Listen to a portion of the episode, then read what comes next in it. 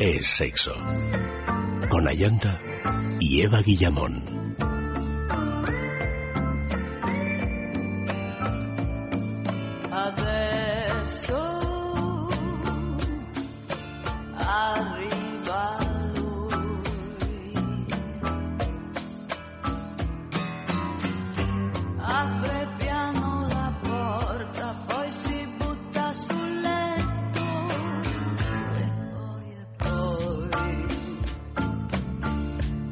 Buenas noches, queridos amigos. Esta noche en el sexo de todo, hablar de sexo con un adolescente. Nuestras direcciones de contacto sexo arroba es punto fm, el Facebook es sexo y el Twitter arroba es sexo radio.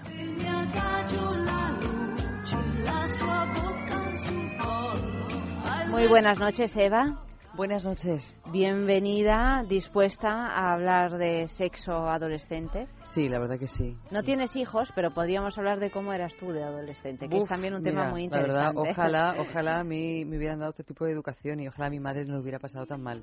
Porque, pobrecita, mi madre hizo eso que tú le decías a José, creo que no, se no deberías hacer. Entonces, venga, siéntate, vamos a hablar. Pero yo ya tenía, creo que 16 o 17 años y le dije, mamá, Tarde. Too late. Too late, querida. y la pobre se sintió aliviada y dijo, bueno, pues nada. Pero un desastre, un desastre.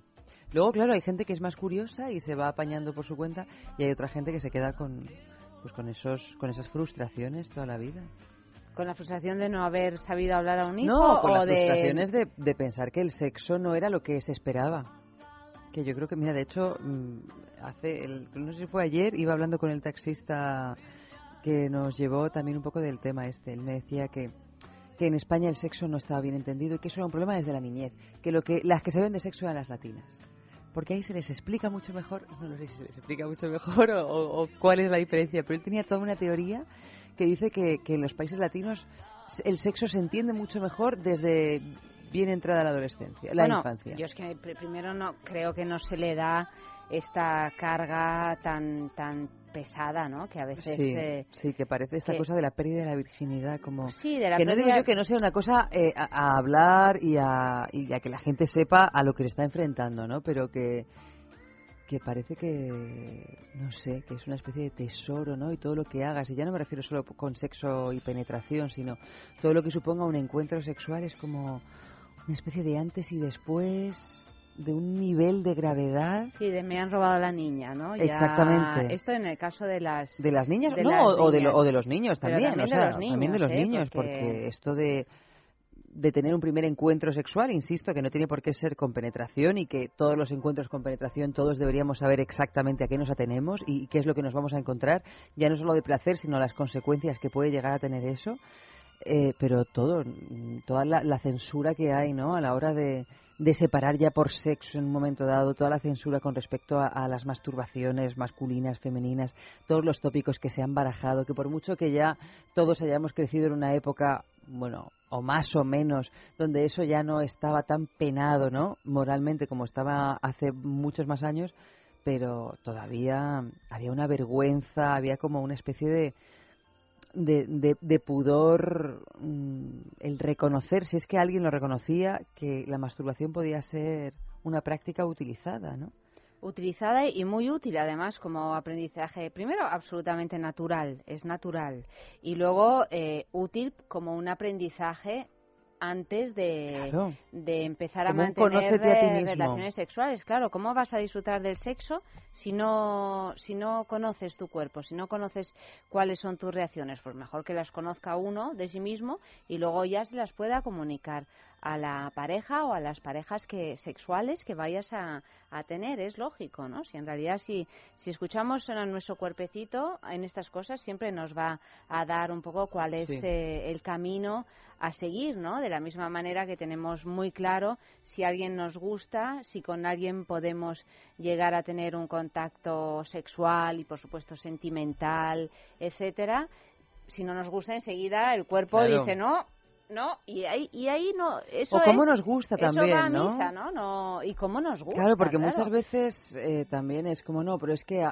a Menganito o a Menganita no le gusta el sexo, bueno, a lo mejor no le gusta ese tipo de sexo, a lo mejor no sabe que hay otras posibilidades de hacer otras cosas, a lo mejor hay un montón de, de, de pliegues, ¿no? En todo esto del sexo que no es que no nos molestemos en descubrir, es que probablemente ni sepamos que tenemos que descubrirlos. Nos enfrentamos a un eh, mundo adolescente, el de ahora, que es completamente diferente a la adolescencia que hayas podido tener, eh, que haya podido tener Eva o que haya podido tener eh, yo. Son unos adolescentes que tienen, que son una generación que tienen unas características que nos distinguen Particulares, sí. eh, de un, bueno, como de un todas, modo- me imagino. Sí, pero yo creo que entre tu adolescencia, Eva tiene, lo digo para los oyentes, 10 años menos que yo, ¿no? O sea, entre la adolescencia de Eva y la mía no hay tanta diferencia. Probablemente, claro, no, No hay tanta no, diferencia. Ha eh, la explosión de las redes sociales, Claro. la explosión de Internet supuso un antes y un después en la vida de todos, Claro, ¿no? y, eh, y en los Y adolescentes, en los adolescentes, pues, especialmente, ¿no? De hecho, esta, esta generación eh, de adolescentes tiene un nombre concreto, ¿no? Que, es, que, es, que son, no, no recuerdo ahora cómo es, pero son eh, jóvenes que están permanentemente conectados, que están permanentemente en contacto, que no eh, disfrutan. eh, eh, de ningún momento de desconexión en, en su vida y entonces eh, digamos que el, el, el mundo adolescente que tiende a, a, intro- a- a ser un, a ser personas más introvertidas durante esa época, a dar un, eh, un espacio enorme, cuando no total, a las amistades, a dejar a un lado los padres, ¿no? Los padres pues ya pierden su lugar en el, en En el Olimpo, ¿no? En esta cosa de la bajan- referencia absoluta. bajan directamente al infierno sin así mucha transición. Algunos y se en- quedan en el purgatorio, pero vaya. Y en mm, casos, eh, eh, en algunos casos se queda ya en el infierno por toda la vida. por toda la vida. Bueno, mm, son el- los no, O suben al purgatorio. O suben pero, al purgatorio, eh, ¿no? yo Que creo que también depende de purgatorio. mucho de cómo se, se lleve esa relación en la adolescencia, ¿eh? porque también hay padres que, por supuesto, les cuesta muchísimo y entonces empiezan a generar unos cismas Sí, sí, que a que- veces que son se- bien costosos de. Es un de momento superar. muy difícil para los padres porque se pierde ese amor incondicional y la pérdida de ese amor incondicional. eh, A veces uno no está dispuesto a perder. A a veces uno Por está mucho que eso, pero sea- no, hay, no hay nada que puedas hacer. por o sea, mucho que sea imposible que de remediar. Que se relaje uno y que, y que la pierda para recuperarla luego, si acaso. Si acaso. Hombre, yo quiero ser positiva, quiero pensar que, que se recupera. Pero es verdad que ese momento, de al igual que también es tan importante la infancia, pero ese momento de adolescencia es el momento que si los padres y los hijos no saben eh, llevarlo mm, medianamente bien, se puede generar una ruptura que después. O bueno, por lo no- menos heridas muy, muy Sí. difíciles de, de curar y que a lo mejor con el paso del tiempo, como los adolescentes, por suerte salen de esa etapa eh, que por un lado es nefasta Mm. para ellos mismos en primer lugar Y por otro es y, y es claro, es Inevitable, inevitable forma y, y parte del también bonita en algún sentido, ¿no? Porque todo lo que sea crecer, pues es como lo de los dientes, es muy gracioso, muy divertido, Y duele un pero poquito. duele un poquito Duele un bastante. poquito, duele un poquito. Aquí en este caso duele a quien crece y a quien decrece, padres e hijos. Eso los llaman los hijos de la hiperconexión, que no, que no me acordaba ahora exactamente del término que, que, se, que se utiliza ahora y bueno, pues está bien traído, creo, ¿no? Porque realmente esa es una de sus características y son eh, adolescentes que, entre otras cosas, tienen eh, muy poco respeto hacia los padres. Es decir, los padres han o hemos perdido autoridad y, bueno, la autoridad, el saber ya no reside en ellos, desde luego, ni siquiera posiblemente en el colegio, ni en el profesorado, por supuesto, y tal. E- El saber está en los amigos y eso siempre ha sido así. Sí. En amigos, en realidad, pues igual de, de ignorantes que ellos, ¿no? Y de- igual de inexpertos que, que ellos. Y Pero sobre bueno, todo el saber está en Internet. Claro, es en, el, en amigos basándose en una supuesta experiencia más o menos empírica, Porque esto a mí me pasó una vez o a mi primo le pasó también otra vez, esto es así y eso ya es una verdad absoluta y eso es así por mucho que vengan doctores honoris causa del tema a, refutar esa verdad. No, no, a, mi- a mi primo le pasó y esto es así. Pero de todas maneras también, eh, esto que decías tú de la hiperconexión, eh, antes, o por lo menos dicen, ¿no? Las corrientes de ahora que uno se enfrentaba mucho más a los padres porque quería como desasirse de ellos, ¿no? Esto de matar al padre y todo esto.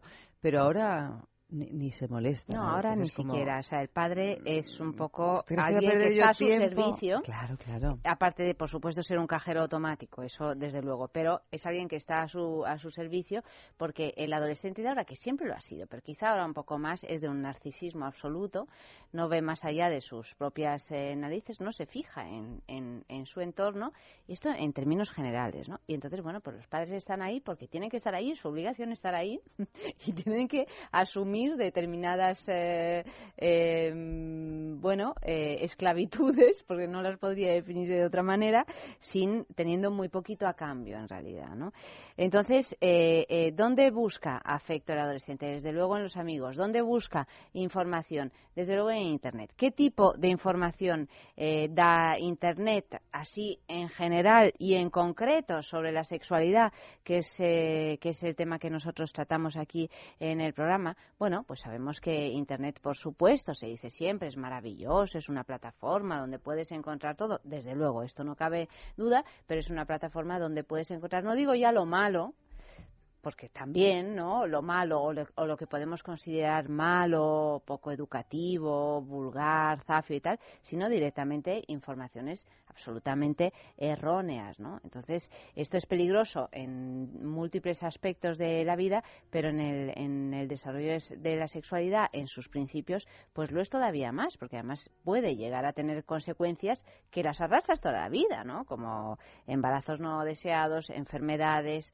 traumas, eh, etcétera, etcétera, etcétera, ¿no? Entonces, en ese caso, pues se hace todavía más peligroso. Uno dice, bueno, pues hay que poner un control eh, parental de estos. Bueno, control parental quizá esté bien para un niño de 8 años, pero desde luego un chaval de 14 o si me apretas incluso ya a partir de 13 años, vamos, el control parental anda que no tienen sistemas para meterse donde quieran y no es esa la cuestión. La bueno, y que a lo mejor el control parental funciona en tu casa. Claro, luego mm, tienen móviles o salen y, y por supuesto tienen acceso a, esa vastidad de, y que si no lo tienen ahora lo van a tener después y que, y que yo no sé si el problema se soluciona solo eh, prohibiendo o cerrando puertas, ¿no? Que tarde o temprano se van a abrir. Las puertas hay que abrirlas, lo que pasa es que hay que ofrecer una información desde oh, claro, una información y una educación, ¿no? Porque a veces yo creo que también nos da como un poco de miedo, sobre todo a nivel eh, familiar el, el asumir que, que, la familia también tiene que educar ¿no? a, a, un, a un adolescente en el sexo, que no solo tiene que darle información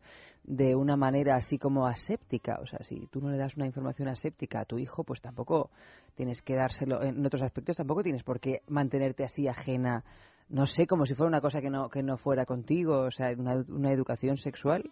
¿Por qué no se la vas a dar, no? Una información, por supuesto, pero que la venga... Educación sexual, claro, claro, información con educación, ¿no? Pero es que la, la educación sexual es educación es la educación. O sea, tú a un hijo lo educas y dentro de esa educación, pues está también la, parte que se refiere al, sexo, igual que hay una parte que se refiere a la salud, ¿no? Igual que dices a un niño, oye, lávate las manos antes de, de comer, eh, pues todos los la información que le damos sobre, sobre la, la, salud, pues lo mismo eh, hacia el sexo, unas costumbres, unos hábitos. Pero muchas veces yo creo que por información, y eso yo recuerdo que lo hablábamos, el creo que fue el martes pasado con Raquel Hurtado, o el miércoles, no recuerdo muy bien, eh, donde ella decía que muchas veces pues los padres piensan que hablar con sus hijos de sexo se resume en explicarles técnicas de, de salvamento, por ejemplo, pues eso, cómo poner un preservativo o cómo no lo sé, cómo huir de un momento de conflicto donde piensas que te van a atacar, no lo sé. Bueno, eso también, pero realmente... También, por supuesto, que son informaciones técnicas, ¿no? Pero más allá de una técnica,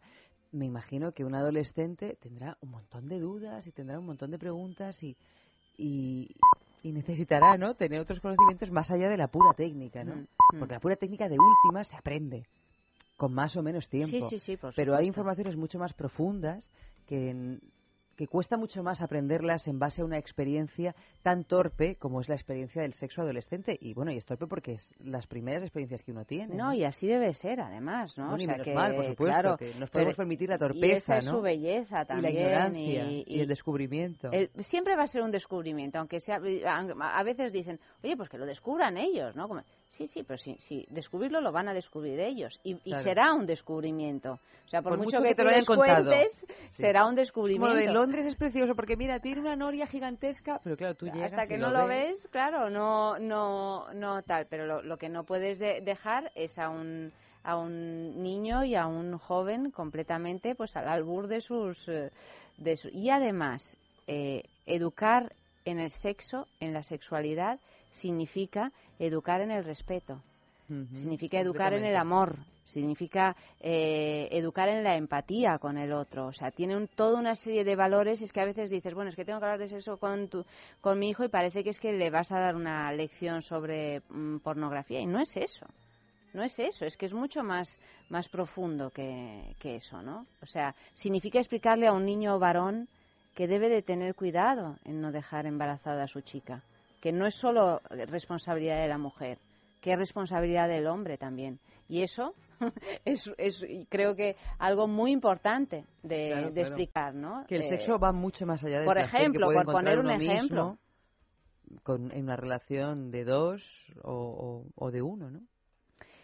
Dicho esto, pues eh, eh, vamos a, escuchar un, poquito de, música de David Bowie porque eh, bueno, pues estos, estos chicos, estos eh, futuros eh, adultos del siglo XXI europeo, pues entran en una adolescencia con un horizonte difícil, un horizonte... Pero los padres también, como tú bien decías antes, supongo que también hay un punto, independientemente, porque eso también es otro de los temas que sale, pero claro, como un niño no va a repetir las acciones de los padres, el padre está todo el tiempo enganchado a cualquier tipo de aparato electrónico, de red social, ¿cómo no lo va a hacer el niño? Sí, también, pero bueno, aparte de que de que el padre lo o la madre pueda estar enganchado a ese tipo de cosas, también hay pues esa frustración, ¿no? De que parece que estás hablando con con, un ser que ni te entiende, como es tu hijo, porque no te entiende, me imagino que tampoco te entiende, por mucho que tú tampoco lo entiendas a él. No, no, no, claro, es una incomprensión mutua. No te entiende y no hay como, pues como decía David Bowie, ¿no? En esta, en esta canción tan maravillosa, Space, Oddity, mm. donde no hay ningún punto de conexión, ¿no? Entonces, en, en, esta canción decía David Bowie,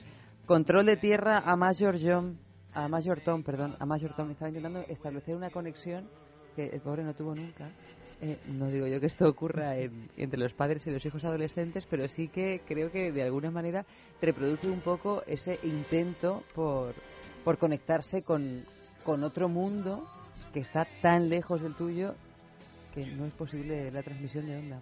Pues eh, creemos que es posible. vamos a trabajar eh, en ello. Vamos a intentar volver a coger ese hilo de Ariadna que nos une a nuestros hijos y encontrar la manera de establecer esa conexión.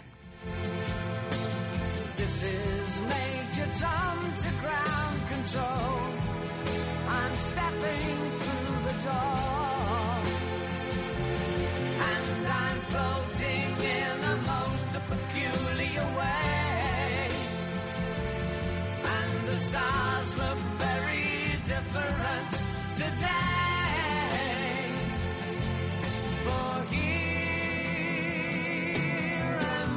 Sitting in a tin can.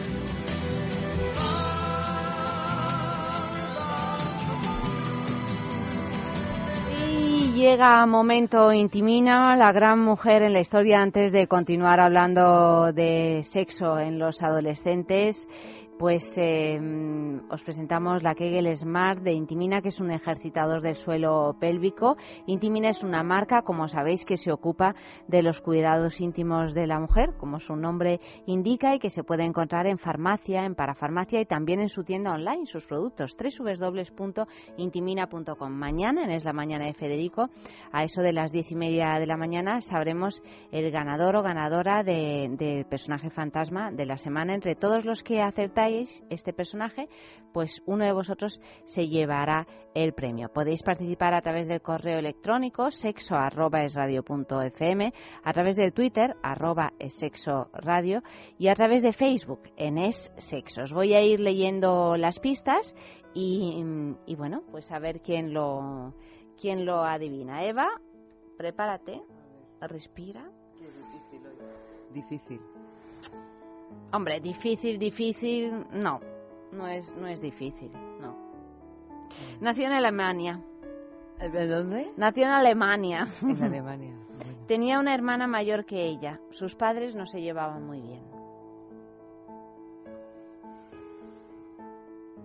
¿No lo sabes? Con estos datos, la Ah, verdad. Qué fracaso, qué fracaso. No lo Estoy, la mira, primera con pista. es- es- pero esto es porque el día de hoy ya sabes tú que ha sido un, un día de unidireccionalidad. Entonces no puedo. Solo puedes hablar de reyes y Solo reinas. puedo hablar de reyes y reinas. sí. Segunda pista. Desde muy joven quiso ser escritora.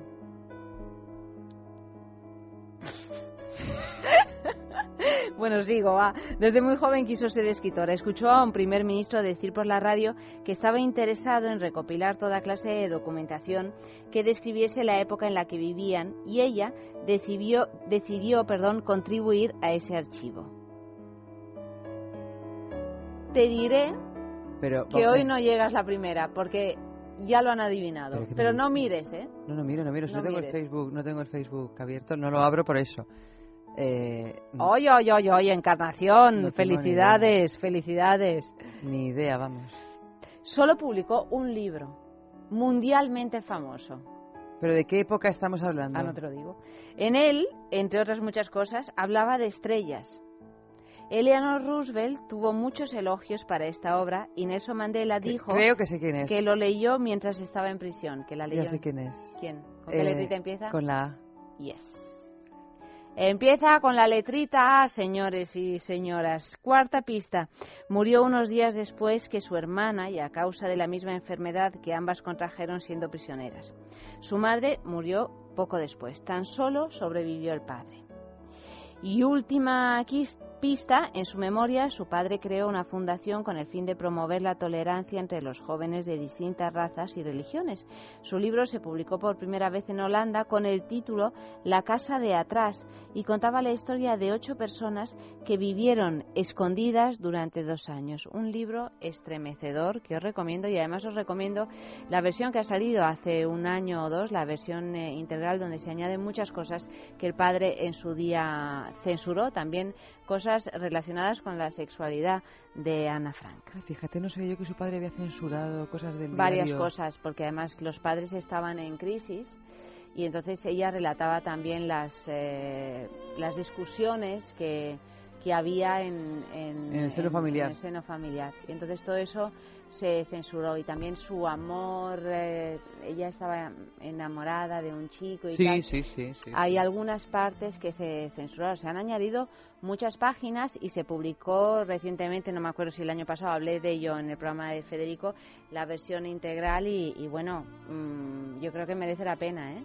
Merece la pena, aparte que me, me encantó volver Sí, a, sí, sí, a bueno, yo leer lo leí el cuando era jovencita. Yo también, era el Pero imagino libro que habré te leído la versión censurada, claro. sí, sí, sí. No, si es que ya te digo que lo acaban de publicar. Y es el típico libro que lo que lo daban pues en el colegio Sí, y sí, luego sí. uno ya no lo vuelve a leer. Bueno, pues mm, leerlo ya con ahora me, me pareció estremecedor, por supuesto, por todo lo que Sí, por todo lo que sabes cuenta. que ¿Y qué no tanto por lo que cuentas, sino por lo que sabes Por que la pasó historia, ¿no? de ella. después, pero pero in- impresionante, impresionante el libro. Porque además, ¿cuántos años tenía cuando murió? ¿Era 16? No, no, menos. Yo creo que 14 o 15. No lo sé, ahora lo, lo buscamos. Estamos escuchando la, la, la, de, la lista de Schindler, la música de la lista de, de Schindler, que bueno, no es exactamente esto, pero encuadra la época en la que sucedió. Pues mira, nació en el 29 y murió en el 45. Eh, o sea, 15. 15. Tenía 15 años, sí.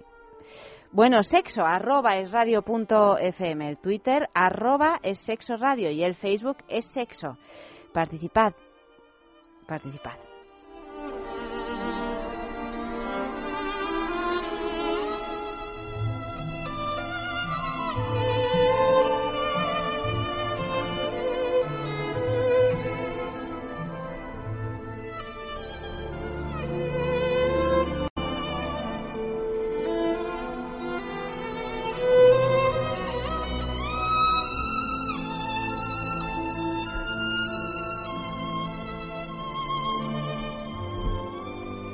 Bueno, lo habéis adivinado. La primera ha sido Encarnación, que lo ha dicho la segunda pista. Encarnación está ahí juntándose Estamos con como Eva. en, como en Están nuestro ahí, propio ahí, mundial. ahí, ahí, en vuestro propio mundial.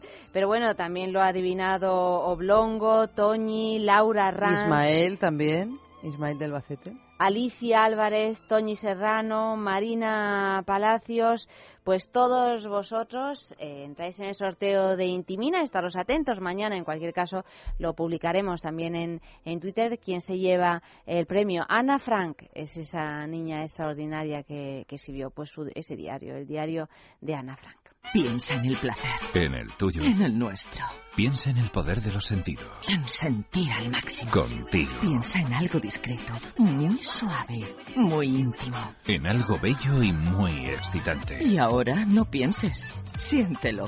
Siéntelo. Objetos de placer exquisito Bailelo. Intimina, la primera marca dedicada exclusivamente al cuidado íntimo femenino en cada una de las etapas de nuestra vida, quiere cuidarnos en uno de nuestros momentos más delicados, la menstruación. Con su copa menstrual Lily Cap ofrece la mejor alternativa a los tampones y compresas. Sin alergias, sin irritación y sin sequedad, Intimina te proporciona gracias a Lily Cap todo lo que necesitas para un periodo cómodo, seguridad e higiene. Prepárate para experimentar un antes y un después en tu menstruación. Lily Cap, ¿te apuntas al cambio? ¿No eres capaz de dormir? ¿Te levantas todos los días cansado? Dormax es un complemento alimenticio natural que combate el insomnio desde su causa, eficaz contra el estrés y la ansiedad. Dormax es nuestro mejor aliado para conseguir el descanso que todos nos merecemos y necesitamos. Porque hablar de un sueño de calidad es hablar de Dormax. Dormax, de Laboratorios Acta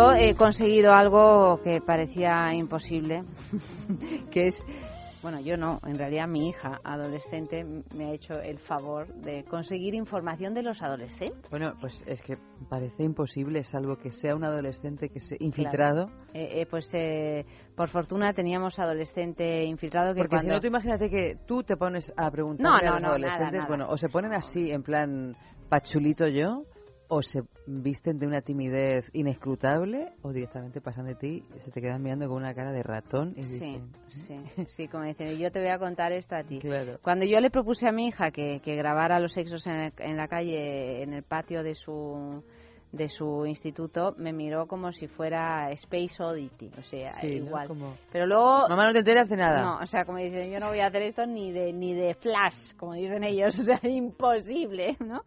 Pero luego conseguí convencerla porque, bueno, realmente, la, la- evidentemente era una pregunta que no A les iba públicos. tampoco a, a, incomo- a incomodar. Entonces, la pregunta que le hemos hecho a los adolescentes, lo que me ha hecho gracia es que después ella ha censurado las preguntas sin enseñármelas eh, que consideraba que no eran pertinentes. A mí- o sea que la censura está a la orden del día en todas las generaciones. Porque ha dicho, no, que había algunas que eran muy bestias. He dicho, hombre, pero tú no te preocupes que tengo un, pro- un programa que habla de sexualidad, estamos acostumbrados a escuchar cualquier cosa. dice, no, no, no, esas no. Y no ha Bueno, habido mira, manera. O sea que os presentamos un trabajo, una encuesta censurada. por De todas maneras, hija. cuando escuchemos la pregunta, yo no sé cuán bestias habrán sido las respuestas, porque es que no cabe la bestialidad. No, bueno, aquí. pues parece ser que algunos eh, hicieron que cupiera. ¿eh? Claro. Pero bueno. contestando a lo que les salía a ellos de la nariz. Exactamente. No exactamente. contestando a la no, pregunta. yo pensé en una pregunta y digo, aquí, bueno, no- eso. No, no cabe la bestialidad, como has dicho tú, y. O sea, no, cabe, si tú te ciñes a responder la, la pregunta que te hacen, mm, no tiene por qué caber. Pero Claro. claro, si tú ya de ahí quieres hacer un monólogo de la Paramount Comedy, entonces ya puede Entonces caber ya lo que sea. cosa.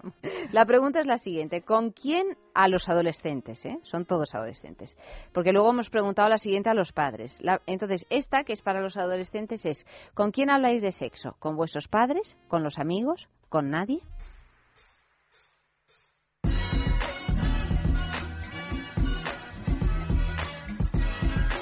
Hablo de sexo con mis padres, con mi madre y con mis amigas sobre todo. con mis amigas, mi madre. Mis amigas para contarles lo que hago y con mis padres por curiosidad para que me digan. Yo hablo de sexo con mis amigos constantemente. A lo mejor al día unas 20 veces. Y bueno, pues no sé, porque tengo confianza con ellos. Y estamos un poco salidos. ¿Y con tus padres? Con mis padres no. Con mis padres no, no hablo de sexo. Pues hablo con mis amigos porque tenemos que ponernos al día y todo eso. Hablo con mis padres cuando tengo alguna duda que me tienen que resolver mis padres y ya. Sobre todo con mis amigos porque tengo más confianza en esos temas. Pero si hay alguna duda que mis amigos no me pueden resolver, pues ya le comenté a mis padres algo, pero no solo hablar con mis padres sobre eso. Yo hablo con los dos porque tengo la misma confianza con todos. Con mis padres no me gusta sacar ese tema.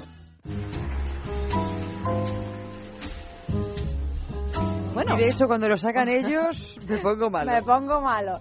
Eh, Mira, a mí de me parece hecho, que, muchos que dicen demasiados y amigos. dicen que habla con los padres. Y sobre todo me ha sorprendido esto de cuando tengo alguna duda que mis amigos no me la pueden resolver, hablo con mis padres. Sí, pero eso significa que ya cuando uno ha pasado por todo, todos los amigos, todas las Pero páginas de duda, internet eh, posible y tal, entonces ya cuando ya desesperados tal, ya van a los padres. Pero me Es resulta como la última como isla. muy curioso porque además si tiene una duda sobre su propia sexualidad porque intentando ha- hacer alguna práctica y no le ha salido porque le da miedo hacer algo y me parece como algo demasiado íntimo no como para decirle oye mamá mira yo he intentado hacer esto pero no me ha salido cómo lo hago o no sé las dudas que se suelen basar sobre todo en la experiencia propia hablar así de la generalidad vale pero ya de la particularidad ay, me resulta como que ha- han sido demasiadas personas, sobre todo chicas, las que han contestado, hablo con mis amigas o con mis amigos, pero si tengo alguna duda, con mis padres. Chica, yo no sé, o sea, en mi experiencia, aquí solo te puedo contestar en mi experiencia propia como madre. Yo he tenido un hijo adolescente que me preguntaba cosas muy, muy concretas. Pero, Muy concretas. claro, pero a lo mejor las cosas han cambiado tanto, porque fíjate, yo estoy pensando en mi adolescencia y hubiera sido la respuesta absolutamente al revés. Es como, bueno, pues a lo mejor con tus padres hablas, bueno, la gente que hablaba con sus padres, que no era mi caso, Mm. pero hablas así de una manera más o menos a grosso modo, pero luego, y luego si tienes ya alguna al duda, particular vas al vas amigo. allá a tus amigas y, oye, a ver, ¿qué, qué, podéis, qué, qué Sí, pensáis sí. que ha pasado? Sí, sí, sí. Porque la duda es como muy personal.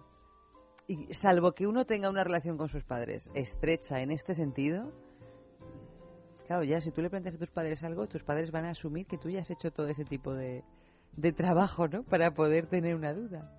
Claro, pero por otra parte, ¿por qué no lo van a asumir eh, los padres? Por supuesto, pero que no, no sabía que Además, estábamos ya a este vamos, nivel a, vamos de- a decirle a, a los padres. padres que nos escuchen, porque lo que tú contabas de tu madre, que con 16 añitos te dijo, vamos a, hablar cargándose de coraje. Bueno, de para- coraje, que yo no notaba para- que estaba como si estuviera recibiendo el Nobel. claro. eh, es que ahora mismo eh, los adolescentes, ¿a qué edades están empezando a tener eh, sexo, a tener su, sus primeras experiencias O a que al menos el sexo se les pase por la cabeza. O sea, que a No, no, no, yo digo a practicar sexo. Bueno, yo me imagino que muchísimo antes de lo que lo hacía mi generación. No digo que si, que si tenéis que hablar, si lo que queréis es sentaros a hablar con vuestro hijo de esto, hacedlo a los 12. Claro, no a los 16. No. Pero bueno, en cualquier A caso... los 16, no. También a los 12, fíjate que me parece demasiado tarde.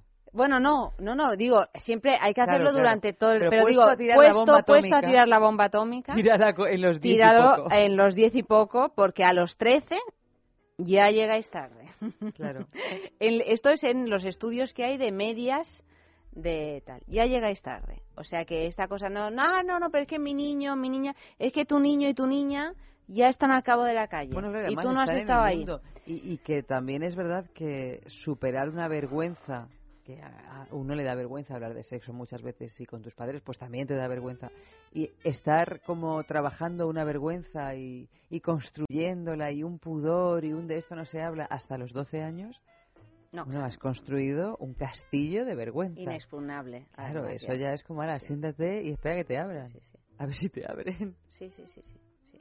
Bueno, mm, tenemos una entrevista eh, con una eh, sexóloga, Miriam Conde, que es psicóloga, sexóloga, especialista en talleres para adolescentes, que, que es muy interesante porque ella tiene la experiencia directa con los adolescentes, puesto que muchas veces ha ido a los institutos para impartir estos talleres, que si bien eh, a menudo no son... eh, eh, pues todo lo suficientes. o todo lo, lo- no se llega a una profundización eh, bueno pues la, que la que nos gustaría quizás eh, a algunos padres y a muchos adolescentes porque son como bueno como bueno, eso, talleres, su propia palabra lo, lo, lo indica muy bien, pero bueno, ella sí tiene el pulso y sabe muy bien cómo, cómo están los adolescentes ahora mismo.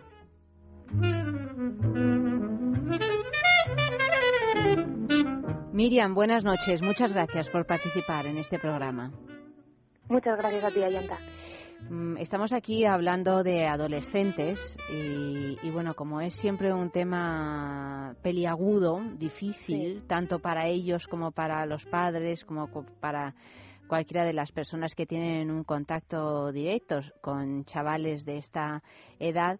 Y centrándolo un poco más sobre la, la sexualidad, pues, eh, pues estamos encantadas de charlar contigo un ratito para que para que nos cuentes un poco en qué consiste tu labor o vuestra labor en los talleres eh, sobre sexualidad que impartís en los institutos. ¿De qué manera los encaráis? Sí, bueno, pues nosotros hacemos talleres orientados a los últimos cursos de la ESO y a bachillerato. Es decir, de Eh, 15, 16, 17, en esas edades. Eso es, sí, sí, Sí. Los adaptamos en función del grupo y demás. Y bueno, básicamente hablamos, empezamos eh, aclarando conceptos, porque parece que en sexualidad, sexo, lo abarcamos todo y cada cosa tiene un nombre y se refiere a una cosa diferente. Entonces, no es lo mismo sexualidad que sexo, que coito, que relaciones sexuales, que erótica. Entonces, empezamos así, aclarando conceptos. Eh, seguidamente, eh, les informamos acerca de la respuesta sexual humana. Les explicamos tanto la femenina como la masculina. Siempre lo hacemos de una forma muy dinámica. O sea, no pretendemos, digamos, soltar el rollo y que ellos estén ahí expe- expectantes. O sea, no es una clase de ciencias naturales, sino es. algo un poquito más eh, movido, ¿no?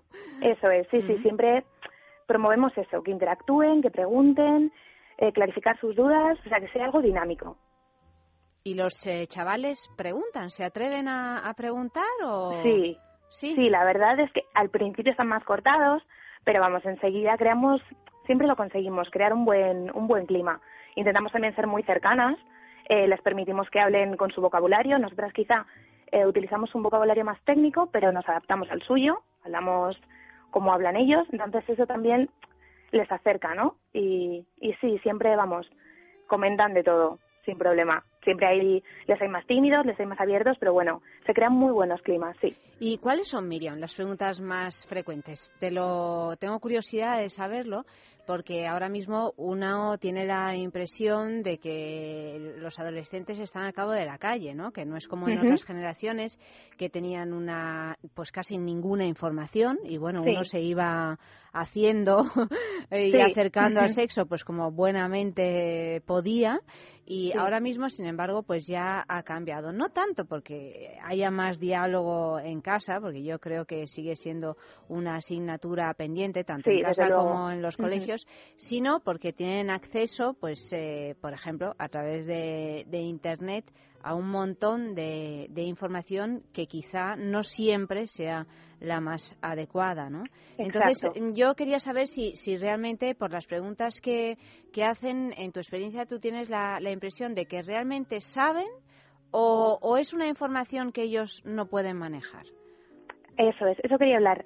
Es una información que no pueden manejar, o sea, que hay que guiarles. Ahora es verdad que tienen acceso a Internet, revistas, pero sobre todo hablan entre ellos y tienen muchísimas ideas erróneas y eh, tienen presentes muchísimos mitos que hay que desmontar. Sobre la primera vez, por ejemplo, creen que sí, eh, está muy extendido el concepto de que no se puede quedar embarazada una mujer en su primera relación sexual. No te lo saben argumentar, pero es algo que lo tienen que es así. Igual que si después de una relación coital hay un lavado vaginal, pues tampoco, no hay riesgo de embarazo. Entonces hay que, hay que trabajar mucho sobre esos mitos que no sé de dónde han salido, pero que están muy instaurados. O sea, es verdad que tienen acceso a mucha información, pero hay que tener mucho cuidado con qué información. Hay mucha información errónea. ¿Y cuáles son las preguntas que suelen hacer, las más comunes? Pues, por ejemplo, está el dolor. El dolor eh, ante la primera vez. Ujú. Eso a tanto a chicos como a chicas les intriga muchísimo. Eh, si hay una edad adecuada o eh, correcta, ¿no? Para una primera vez. Eh, el tamaño. El tamaño es algo que todavía El tamaño les del pene. preocupa. Sí, eso es. Les preocupa. Yo creo que sobre eso, bueno, también te preguntan sobre métodos anticonceptivos. Eh, la verdad es que, bueno, con cada grupo siempre te sorprendes, ¿no? Siempre hay alguna pregunta o alguna duda con la que no, con la que no contabas. Pero básicamente es eso, el dolor, la primera vez, la primera vez es algo que, que les atormenta, que todos están muy bueno, eso es algo que siempre ha atormentado a todo el mundo, yo creo, ¿no? Generación Sí. tras generación, la primera vez siempre es un momento mm, delicado y además como no sabemos cómo es ni cómo va a ir, pues, bueno, para algo es la es la primera vez.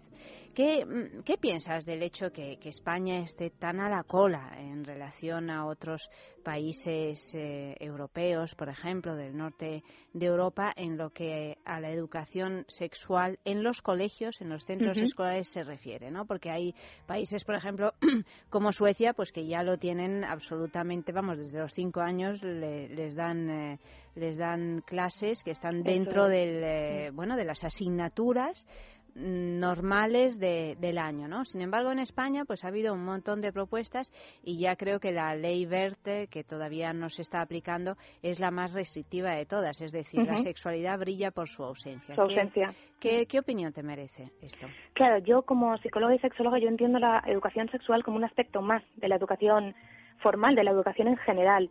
Entonces, es muy triste que en los pocos colegios en los que llegamos a acceder lo entiendan como algo extraordinario, como que están dándoles algo que, que no les da nadie y que, o sea, que no, no, no se le da la importancia que se le debería tener. Esto debería formar parte de, de cualquier plan de educación general, porque luego, claro, pasa lo que pasa, que llegamos y hay muchísimo desconocimiento, hay muchísimos embarazos no deseados, infecciones, no entendemos la sexualidad de la forma adecuada, como hay que entenderla.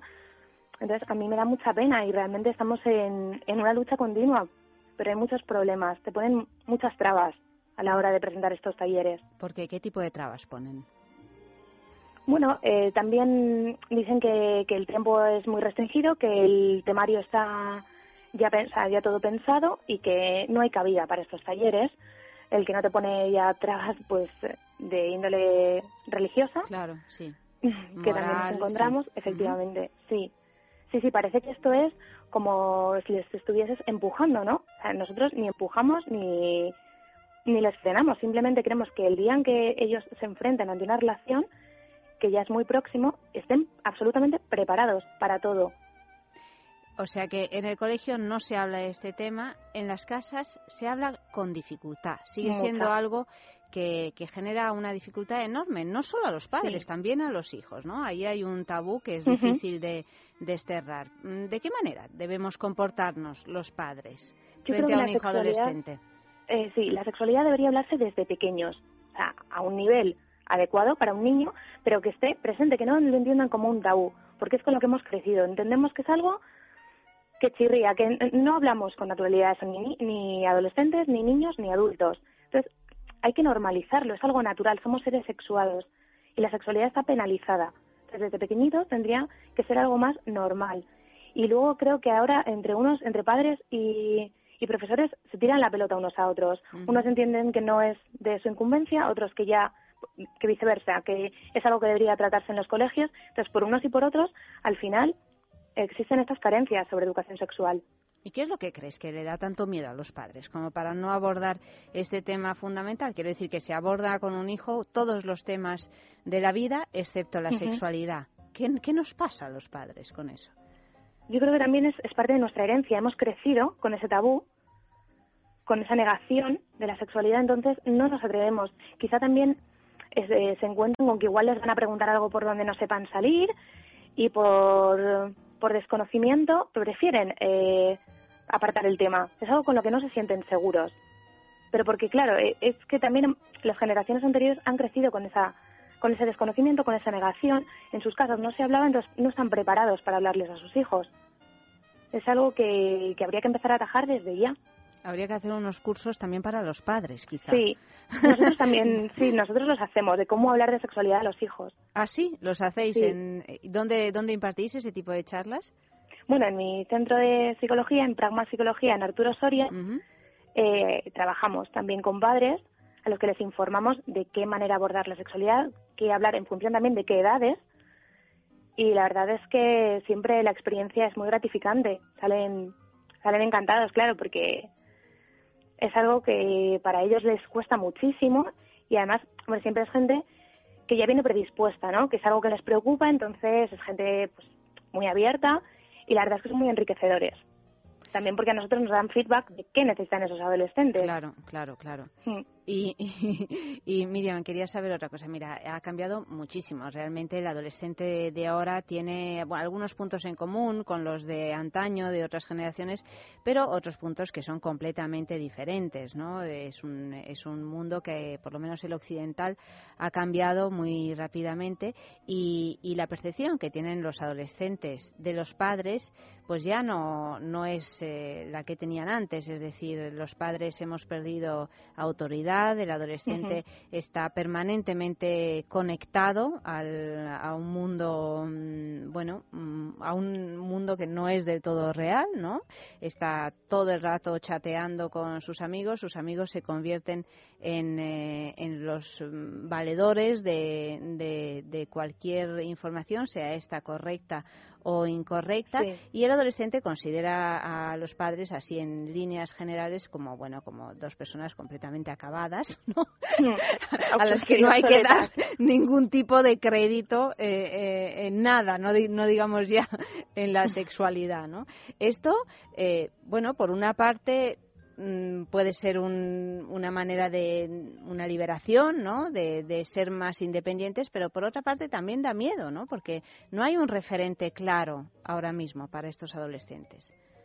También hay que entender que en la adolescencia los amigos son los mayores pilares. O sea, es la etapa de la amistad, en lo que el mejor amigo se convierte eso, en la figura más importante. Y eso es así, todos hemos pasado por ello, o sea, eso no es malo. Lo que no debemos perder como padres es esa figura de autoridad, efectivamente. No, dejemos, no, te, no nos tenemos que dejar relegar, sino que tenemos que, que permanecer ahí. Oye, soy, somos tus padres y unos padres tienen unas obligaciones y unos derechos ante el hijo. Pero es verdad que la amistad cobra mucha importancia en esa edad. Eso es así. Cobra mucha importancia y también se dice que el adolescente de ahora es mucho más promiscuo. Sexualmente promiscuo. Que la edad de, de, primeras relaciones sexuales pues ha, ha bajado mucho, lo hacen mucho antes. ¿Eso es cierto? Sí, es verdad que ha habido un retroceso. ¿En, qué, ¿en qué edades? ¿Cuál es la media? Bueno, yo eh, creo que ahora está en torno a los 15, 16 años. Sí que es verdad que hay experiencias previas, pero bueno, eh, la media digamos que está en esa edad. Sí, hombre, también ahora es verdad que la presión de grupo, sobre todo, yo creo que es lo que más les afecta. No tienen una personalidad suficientemente formada y se dejan llevar. Entonces, eso de quedar el último, aún no lo llevan bien por eso, porque no tienen la personalidad suficientemente formada. Por eso hay que hacer hincapié en estas en estos talleres, porque hablamos de todo eso. Hablamos de intimidad, de lo importante que es decidir, decidan lo que decidan, pero que lo decidan con, con una base, o sea, que se sustente en algo, porque muchas veces están perdidos. El adolescente de ahora, a pesar de tener unas eh, relaciones sexuales más tempranas, ¿se enamora o no se enamora? ¿Está eh, en esta mm. cosa así un poco más eh, promiscua que hay? Yo no quiero hacer ninguna crítica a la promiscuidad, es simplemente un un hecho, realidad, Es una realidad que hay que, que hay que tener en cuenta. Eh, ¿Tiene más dificultad a la hora de, enamorarse? Yo creo que se enamoran igual. Igual. Simplemente es verdad que las cosas han cambiado, que antes quizá eh, la gente empezaba con una novia a los 15, eh, 16 años y era más frecuente que fuera la pareja de toda su vida. Ahora no. También es verdad que ahora hay mucho más movimiento. Lo que tú has comentado antes, Internet, o sea, tenemos mucho acceso a gente. Antes no, antes el acceso era mucho más limitado, eran tus amigos, tus compañeros del cole, en el caso de los pueblos, menor aún. Ahora el acceso es increíble, entonces eso quizá está fomentando esa promiscuidad, pero cuando se tienen que enamorar se enamoran como antes, eso no ha cambiado. ¿Y suelen mantener su primera relación sexual con alguien eh, importante para ellos o no? ¿O se lo quieren quitar de encima cuanto antes y, ya está? Yo creo que eso sí está variando. La primera vez, como te decía, es algo que les que es un lastre para ellos, digamos que que hay que quitarlo, hay que perder la virginidad como sea, ¿no? Sí. Claro, entonces ahí también hacemos mucho hincapié en que valoren la intimidad, el momento para que una primera vez sea recordada como algo bonito, hay que cuidar todo, también el ambiente. Tienen que estar en un momento adecuado entonces, muchas veces sí, es algo que hay que quitar de en medio y, te encuentras con primeras veces tremendamente desastrosas, pero porque todo acontecía para que, lo, que así fuese, todo ayudó. Entonces, ahí, en estos talleres hacemos hincapié en eso, en que cuiden todos esos detalles, porque al final es con lo que se van a quedar y es con lo que van a ir construyendo, construyéndose como seres sexuados en el futuro. Entonces, las experiencias también marcan Miriam, se dice también que ahora mismo no solo los adolescentes, los jóvenes y quizá la gente en general no tiene el mismo cuidado que tuvo pues de años atrás en relación a las enfermedades de transmisión sexual, enfermedades graves como puede ser el SIDA, a la hora de ponerse, de decidir ponerse un preservativo como no solo como método anticonceptivo, sino también como protección frente a, las enfermedades. ¿Lo tienen claro los chavales o bueno ya se ha pasado la alarma. Claro, sobre eso también eh, existe un mito que es que te dicen que, bueno, si alguien me, me va a pegar algo, se le nota. O sea, tienen anclada ¿no? esa imagen quizá de, de la persona consiga de hace muchos años, en la que efectivamente no, pues estaba más descuidado, pero ahora no es así. Eh, no tiene, nadie tiene por qué notársele nada y una, una infección de transmisión sexual mucho menos. O sea, muchos tienen hongos y ni lo saben. Entonces, en eso sí que hacemos mucho hincapié. Y es verdad que se sorprenden muchísimo ante muchas de las infecciones de la manera de, de contagiarse que ellos, ni, vamos, desconocen completamente. O sea, no es simplemente la penetración. Hay muchas más formas de contagio y, la, eh, desde luego el mejor aliado es el preservativo. Aunque les hablamos de todos los métodos anticonceptivos, insistimos mucho en la importancia del preservativo. También porque entendemos que es lo que tienen más a mano, que es lo más accesible para un adolescente. ¿Confunden eh, la píldora del día, del día después como un método anticonceptivo? Anticonceptivo, sí. Sí, sí, sí. Lo entienden como tal y no lo es. Es un método de emergencia. También en eso insistimos mucho.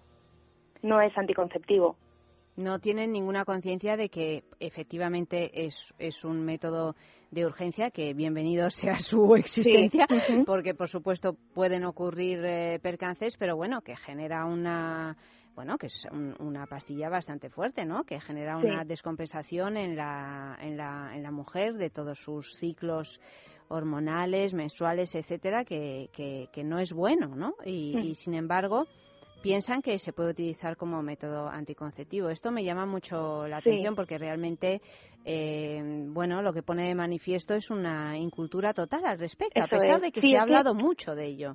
Hay mucho desconocimiento, sí. Eh, Miriam, ya para, para terminar y en relación a los talleres de padres, para que los padres podamos ayudar pues a nuestros a nuestros hijos, a los adolescentes que tengamos alrededor, deberíamos realmente sentarnos con ellos, por ejemplo, y explicarle todos los métodos anticonceptivos para que para que evitar esos embarazos adolescentes que sigue habiendo muchísimos en, en España. Sí, yo creo que es muy importante fomentar el diálogo es verdad que hay padres que no se encuentran preparados y creo que nadie como un sexólogo o un psicólogo para educar a esos adolescentes en educación sexual. O sea, creo que tenemos que ser también los especialistas. Pero, desde luego, el diálogo con los padres, el que en un momento dado tengan una duda y puedan preguntarles, o sea, eso sí que eh, hay que fomentarlo.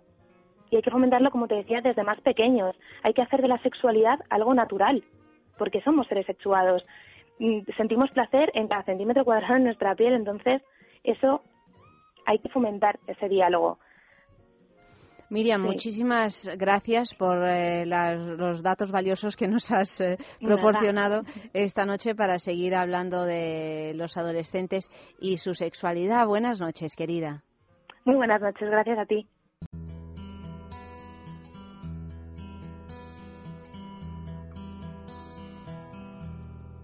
Hora de hablar de la quimera de otra vida, de lo que no supimos expresar, del trapecio que ante la nada oscila, de tragedias y triunfos que duran un segundo de alterar el destino y de la fábrica de hielo el olvido. Es hora de hablar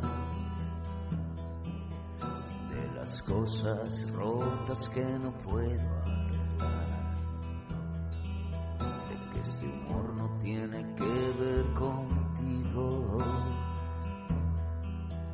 Que hace tiempo que nada acabar consigo, que la fama es el opio del triunfador. Más vale suerte que talento. Pero hasta este momento, como una revelación. Piensa en el placer. En el tuyo. En el nuestro. Piensa en el poder de los sentidos. En sentir al máximo. Contigo. Piensa en algo discreto, muy suave, muy íntimo. En algo bello y muy excitante. Y ahora no pienses. Siéntelo. Siéntelo. Objetos de placer exquisito. Bailero. Intimina, la primera marca dedicada exclusivamente al cuidado íntimo femenino en cada una de las etapas de nuestra vida, quiere cuidarnos en uno de nuestros momentos más delicados, la menstruación. Con su copa menstrual Lily Cap ofrece la mejor alternativa a los tampones y compresas. Sin alergias, sin irritación y sin sequedad, Intimina te proporciona gracias a Lily Cap todo lo que necesitas para un periodo cómodo, seguridad e higiene. Prepárate para experimentar un antes y un después en tu menstruación. Lily Cap ¿Te apuntas al cambio? Hablemos de Dormax. Fatiga, estrés, cansancio acumulado, irritabilidad son síntomas claros de insomnio y de una falta de sueño reparador que día a día afectan a nuestra salud y calidad de vida. En estos casos, Dormax Complemento Alimenticio Natural es una solución eficaz. Dormax nos ayuda a neutralizar las causas que nos impiden dormir, asegurándonos un descanso de calidad y verdaderamente reparador. Dormax, de Laboratorio Sactafarma.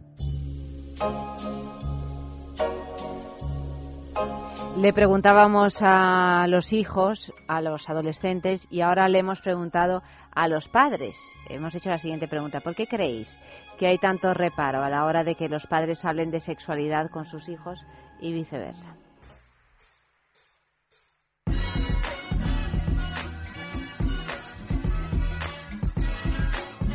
Pues me imagino que porque en el fondo no, todavía sigue siendo un tabú, es un tabú que se está mm, deshaciendo poquito a poco, pero, pero me imagino que el hecho de que desde edades ya muy pequeñas, mm, incluso el hecho, por ejemplo, de ducharte con tus hijos, sea algo que no se hace que el, desnudo de los padres sea un tabú hace que poquito a poco, mientras vas creciendo, todo lo que tenga que ver con el cuerpo y con la intimidad se o continúe siendo un tabú, aunque creo que es algo que ya se va perdiendo. Porque yo pienso que es un tema un poquito tabú que poco a poco nos vamos abriendo los padres a los hijos, pero vamos, que pienso que tampoco es una cosa como como para estar todos los días hablando de ello, porque a mí particularmente me corta mucho hablar de estos temas con mi hijo. Yo le puedo dar algún consejo y tal, pero simplemente nada más, no hablar sobre el tema. Pues yo pienso porque hay mucho tabú, ¿no? Mm, no, no hay confianza. Yo, yo mm, tengo una, una hija y yo nunca le he escondido nada. La, cada cosa lo he llamado por su nombre.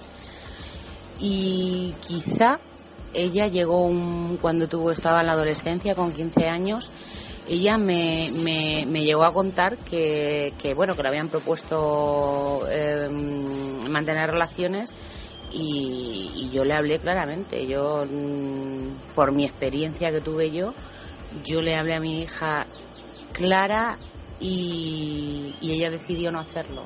De hecho tiene 21 años y todavía solo está pensando ¿Por qué? Pues porque yo no, no la engañé. Le, le, dije lo que era lo que estaba bien, lo que, o sea, lo que yo creía. Porque yo pienso que ese, para dar ese paso, o sea, tienes que estar muy segura. Eh, por experiencia te digo que luego cuando tienes 18 dices, ¿dónde voy? O, 20, o cuando realmente llegue esa persona que de verdad eh, esa primera vez Mm, pienso que debe de ser especial, aunque luego ya lo dejes. Yo no quiero hacer ninguna confusión sobre el tema, porque no sé hasta dónde voy a ser sincero. Y tampoco quiero equivocarla en algunos términos, entonces, bueno, me, me produce un poco de, sí, de reparo a la hora de hablar ciertos temas. Pero bueno, yo creo que cuando llegue el momento a lo mejor reacciono de otra manera. Nos cuesta hablar de, sexo con los hijos por vergüenza, por, la educación que hemos recibido y porque eh, quizás pensamos que, que hablar desde sexo significa darles el permiso para que empiecen a, vivir su sexualidad plenamente y eso quizás da un poquito de miedo. Me acuerdo cuando yo era adolescente, en 1932, que en mi casa no se hablaba de sexo, salvo de las osferas eh, y del zanganito que ponía la semilla en, la amapola, yo qué sé, cosas, una manera de hablar tan indirecta y tan fría que a lo único que te invitaba era a dejar de hablar del asunto, ¿no? Yo supongo que es una cosa, que un fenómeno que sucede en ambas direcciones. Los padres se sienten un poco cohibidos porque no tienen costumbre de, de compartir generacionalmente sus secretos de alcoba, los suyos o, el sexo en general, las cuestiones íntimas. Ni lo hicieron con sus padres, ni creen que pueden hacerlo con sus hijos. Apenas hablan de sexo con sus contemporáneos, vamos, o con sus cogeneracionales. Y los hijos, porque consideran que los padres son animales prehistóricos que a partir de los 35 o a partir de que ellos adquieren uso de razón, los hijos, digo, son personas extintas con los cuales no merece la pena hablar de sexo ni de prácticamente ninguna otra cosa. No sé, es una cosa muy difícil. Supongo que si los padres viven en una conversación sexual completamente abierta e incluso en una alcoba abierta, dicho sea, de un modo figurado o tal vez literal, los hijos también se acostumbrarían a pensar en los padres como animales eh, sexuales en vigor y la conversación se facilitaría de un modo mucho más lógico.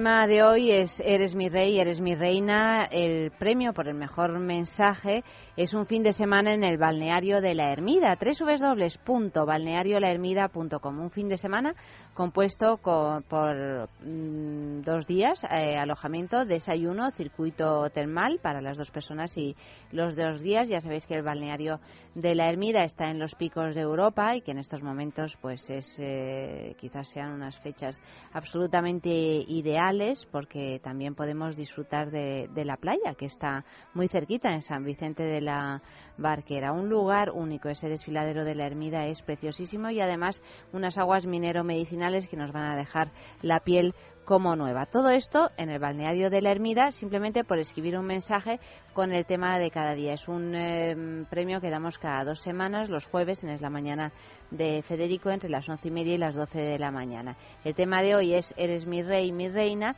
y un mensaje, por ejemplo, de... Pues mira, un mensaje, por ejemplo, que nos lo escribe Josefina Ruiz en Facebook, dice, la reina de mis pensamientos, reinas en mi ser y mi cuerpo. Pues es una manera de reinar, desde luego. Hay muchas, como hemos visto, pero esta es una... Hoy hemos aprendido Hoy, muchísimas hoy hemos formas. aprendido muchísimo, yo me lo he pasado. Ya hemos aprendido como para las próximas cuatro vidas. Sí, sí. Bueno, yo creo que mm, no sé, quizá no, no pillemos otra coronación, yo por lo menos.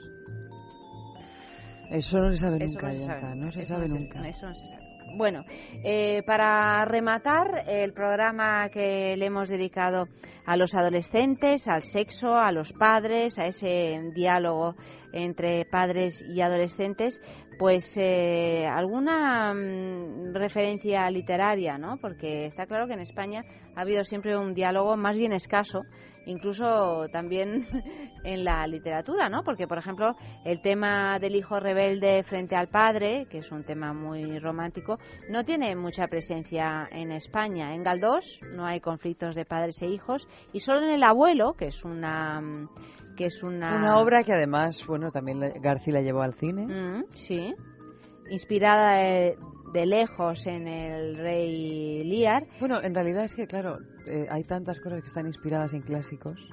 Sí. Ya hablamos también de que el Bueno. padrino eh, eh, es también el rey Lear. Sí, bueno, claro, es que el rey Lear se puede ver en realidad en cualquier conflicto generacional, ¿no? Muchas veces. mm.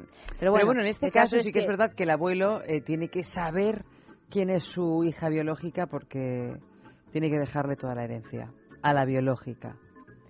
Está así agobiado por saber cuál de sus dos nietas es legítima porque sabe que una de, de, esa- de ellas pues no lo es. Otra versión de Liar con algo de los hermanos Karamazov está en las comedias bárbaras de Valle Inclán con, con esos hijos amotinados frente a un padre autoritario, don Juan Manuel de Montenegro. Esta es quizá la versión más fuerte e intensa del tema del rebelde y de esa dificultad en las relaciones padres e hijos. En Unamuno también eh, encontramos Sí, sí, además eh, Unamuno fue huérfano desde muy pequeñito.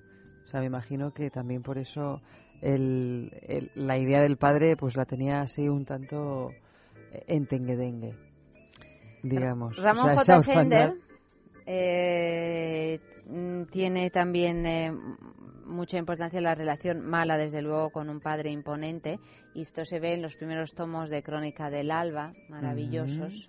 Sí, luego también Maravillosa historia. a Juan José Millás. así más eh, reciente. Mm, que tiene el tema familiar como eh, en tantos otros escritores que es algo obsesivo la idea siempre trabajaba de un padre o, o muchas veces de un padre un inútil no para lo la cotidianidad unas madres súper absorbentes que no te dejan realizarte más allá de sus faldas y y bueno pero tampoco eh, se trata en exceso, ¿no? Como la, la posibilidad de un acercamiento. Siempre el padre o la madre son como eh, a- gente a batir.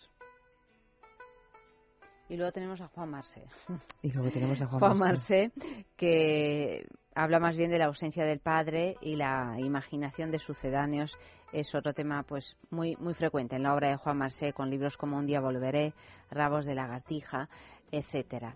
Eh, se nos acaba se nos acaba el tiempo de esta Mira, primera me estoy parte. acordando ahora de otro libro que no es de un escritor español, es de Faulkner, que, que se llama Absalón, que es también un, un libro interesante acerca de la relación entre un padre y un hijo. Bueno, hay tantísimos, claro, aquí nos hemos ceñido un poco a algunos de, los autores eh, españoles, ¿no? Pero hay para dar y para tomar y también de grandes autores que pueden interesar a los adolescentes porque cuentan eh, historias adolescentes, ¿no? Como El guardián entre el centeno, Sí. entre otras, ¿no?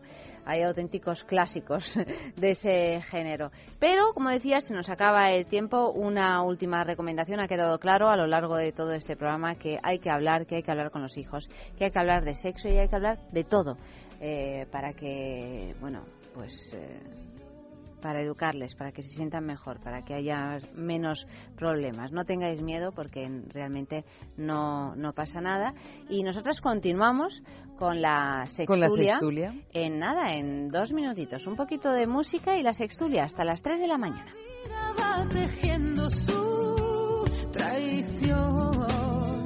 Tenemos que hablar porque son tantos los amigos que con el tiempo han separado sus caminos. De que estuvo mal y de si a nosotros también nos ocurrirá. Y es que somos dos gaviotas contra el viento y si cruzamos nuestras alas ya no podemos volar.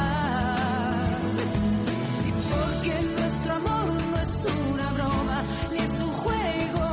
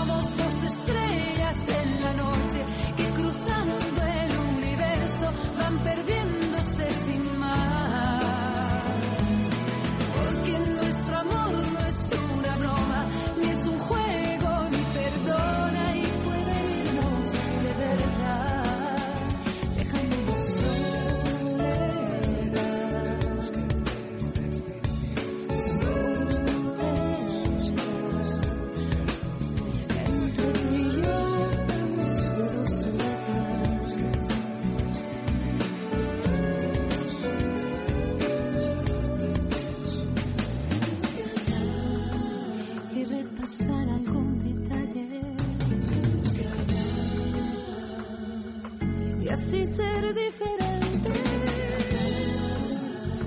Con las palabras justas pero suficientes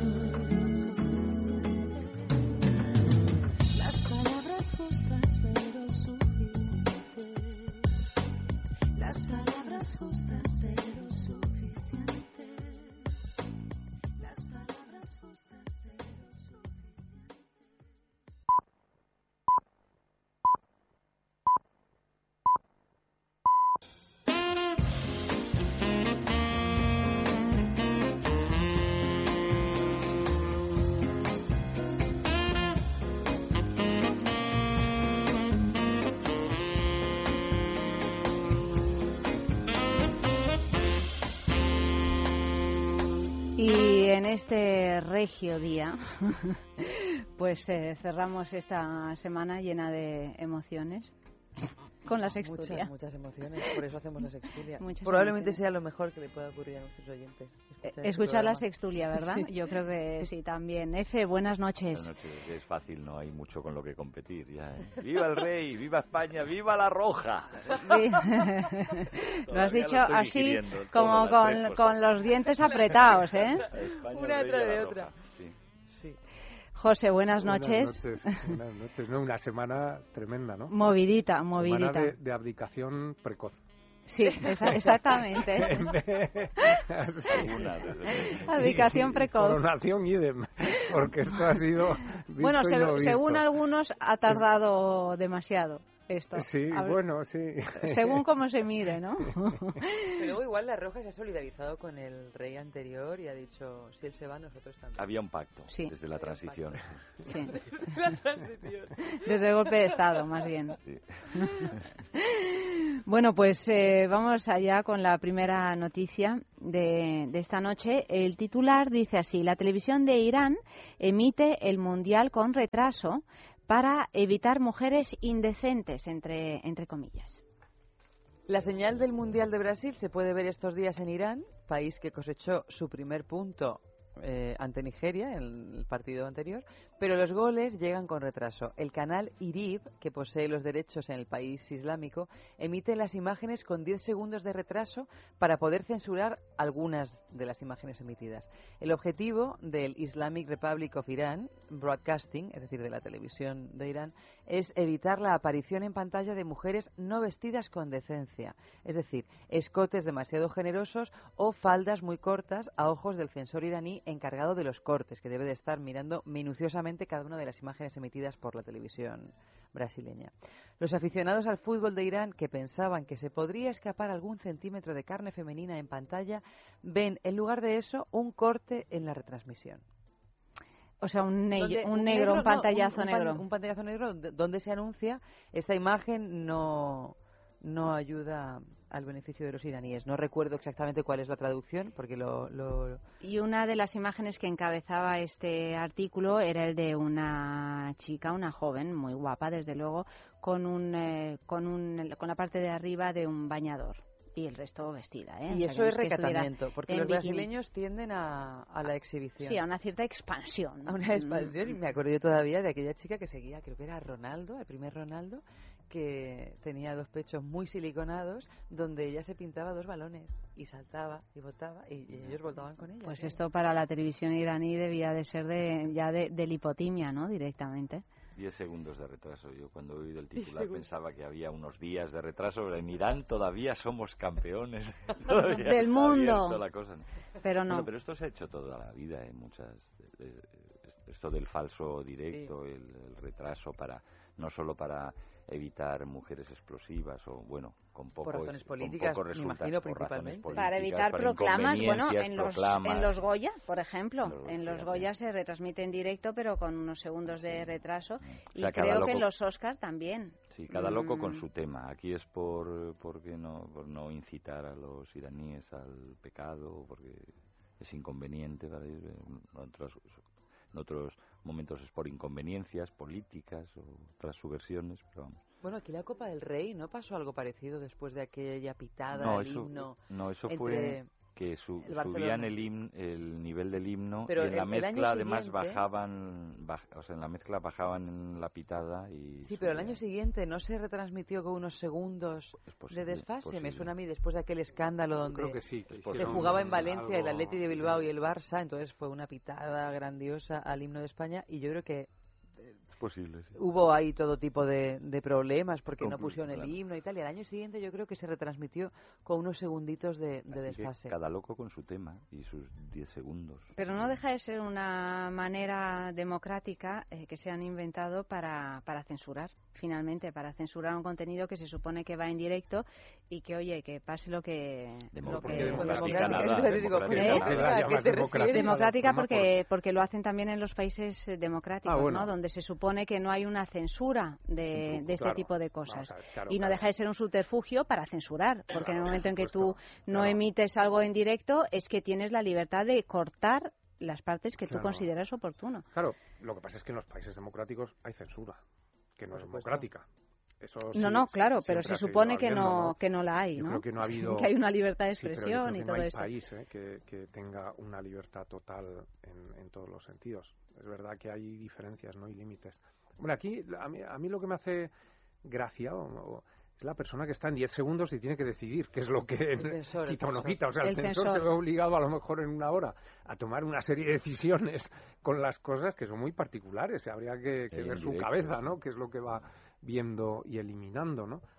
Y por otro lado, también en, en una posible utopía, o sea, en, en un- en una utopía, esta es un mundo ideal, estos eh, ideal y horrible, en cierta manera, a mí no me extrañaría que el ser humano en algún momento intentara ir siempre con 10 minutos de retraso sobre la vida, porque 10 minutos o 10 segundos, ¿no? O 10 Más- segundos. Porque 10 segundos a lo mejor te da el tiempo de evitar, ¿no? De ciertas cosas, o sea, hay, pu- puedes... Decir, ay, eso no tendría que Esto haberlo no dicho. Esto, esto mejor que no ocurra. Aquí tendría que haber Esto- frenado. pues mira, Aquí cambio. estaría, O sea bueno, que, eh, mira, sería una En posibilidad, algunos ¿no? casos Inventar vendría un- muy bien si es el voy a contar hasta 100 o voy, Sí. voy a Sí, contar hasta sí. 10, pero en otras, claro, la vida te obliga a tener unos reflejos absolutos, claro.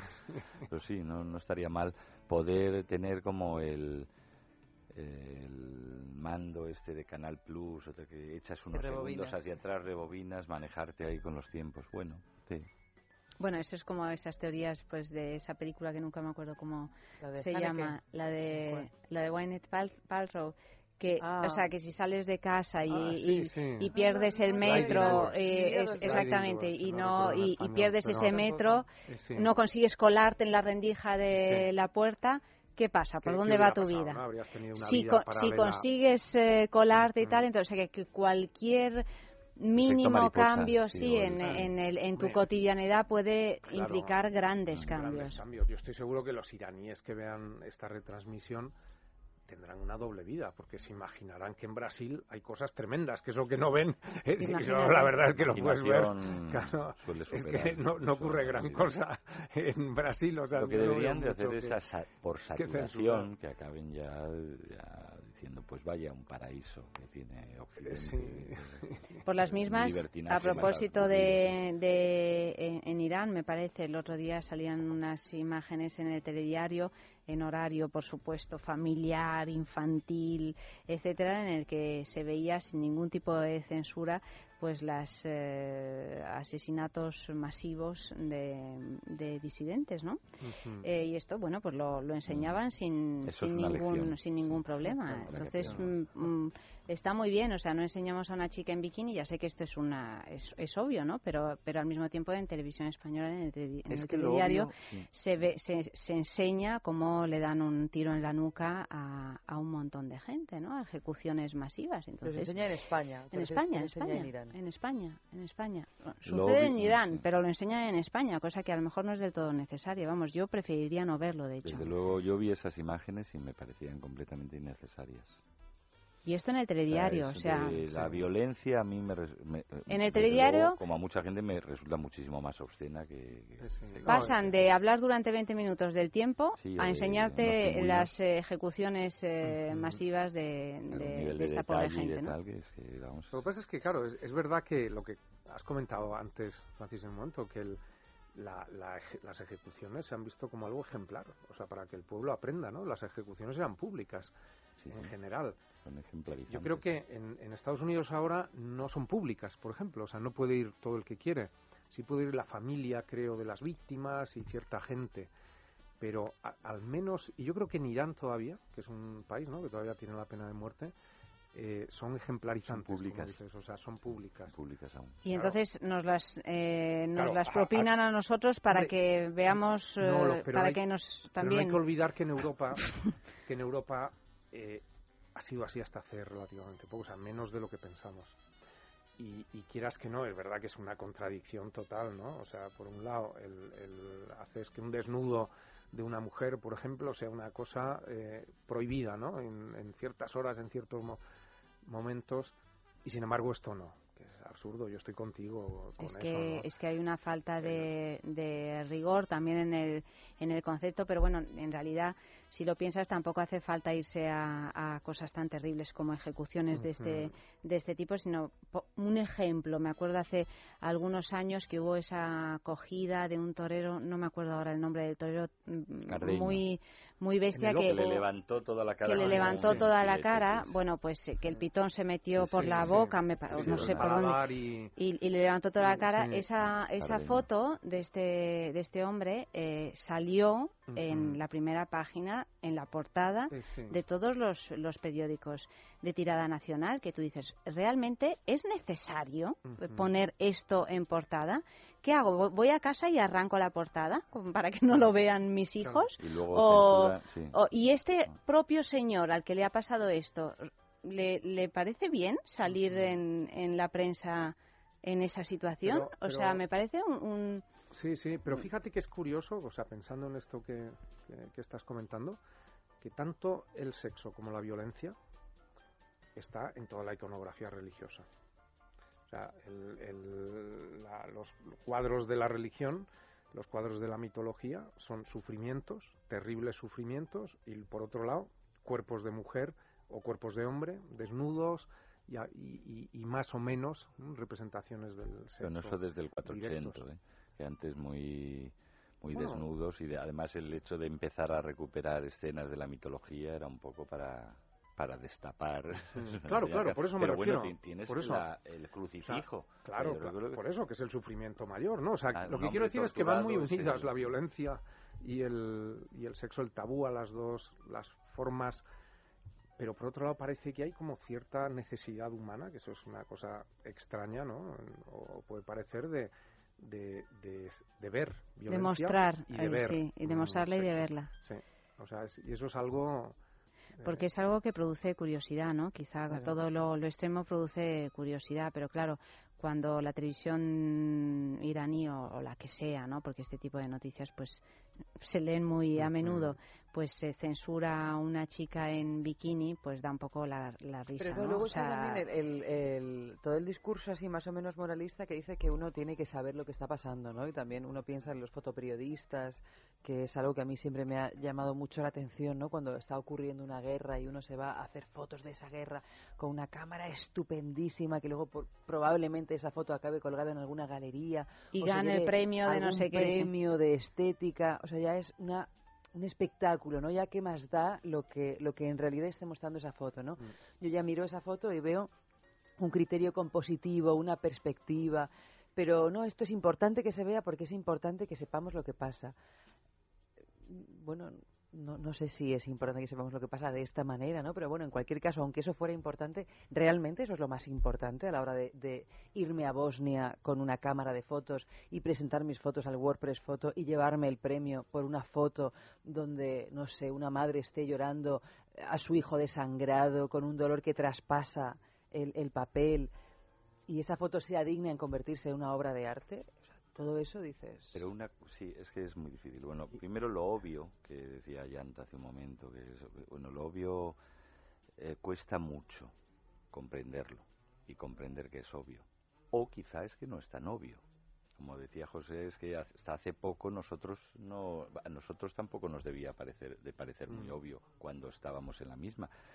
Otra cosa es si la censura de imágenes sexuales, en el caso de Irán, volviendo a esta noticia, eh, consigue sus efectos o todo lo contrario. Todos recordamos a- a que cuando había censura aquí, todos los hombres estaban salidísimos. Bueno, por supuesto, Y un claro. tobillo ya era como vamos, motivo para violar a uno porque es que claro no se podían contener o sea que al final consigue eh, lo contrario son represiones absurdas y por último quiero decir eh, se suele hablar al final de este tipo de debates de la autocensura O sea, si tú censuras por norma la norma siempre es arbitraria siempre es cambiante, además, de hecho, por su propia naturaleza, siempre está sometida a los vaivenes de las, de las modas, de los criterios, De las ideologías, de las de- ideologías, de las religiones, de todo esto. Al final es muy difícil. A lo mejor llegando a los límites de, de la intromisión en la imagen de uno, como el ejemplo del, del torero este o de, pero al fin bueno una madre o sea el Pulitzer a la, o el fotopress a la imagen de la madre con el hijo desangrándose. La pietà de Michelangelo en piedra. Es lo mismo. Otra cosa es que este, no se suele llevar el fotopress una imagen de un- a un tío dándole un tiro en la en la nuca o, o tal vez sí desde luego a mí me repugna no me interesa no lo veo yo me autocensuro como espectador pero no puedo pretender en principio que haya censores que decidan dónde está el límite de lo exhibible y lo que no. Si Telecinco o La Sexta o Televisión Española se recrea en ese telediario con esas imágenes, desde luego yo dejaré de verlo y diré a mis hijos que preferiblemente o procuraré que no lo vean. Esa es la única censura que cabe, la del espectador. Si no, ¿cuál es? O sea, ¿dónde? ¿Hasta el tobillo o hasta los pezones? el tiro en la nuca, el hijo desangrándose, o yo, es que me, me repugna hasta, la- hasta el verbalizarlo, ¿no? Es un tema que siempre está. O sea, a nosotros nos parece ridículo el asunto de Irán, y lo es. Pero a ellos no. Y nosotros hemos estado ahí anteayer, ¿no? cuando todavía estábamos en el Mundial. Bueno, yo solo puedo decir, como decía Bartleby, lo de preferiría no hacerlo, pues preferiría no verlo. No verlo exacto. Música.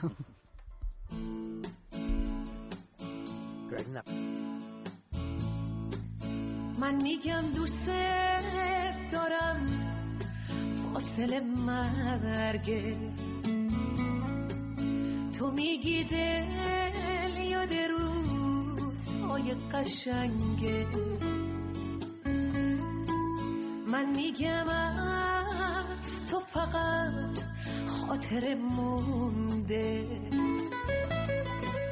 تو میگی زمان از ما ما رو رونده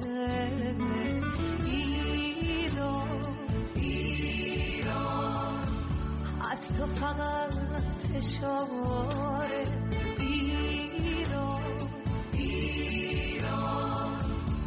از من یه قلب پاره. ایران ایران از تو فقط اشاره. ایران از من یه قلب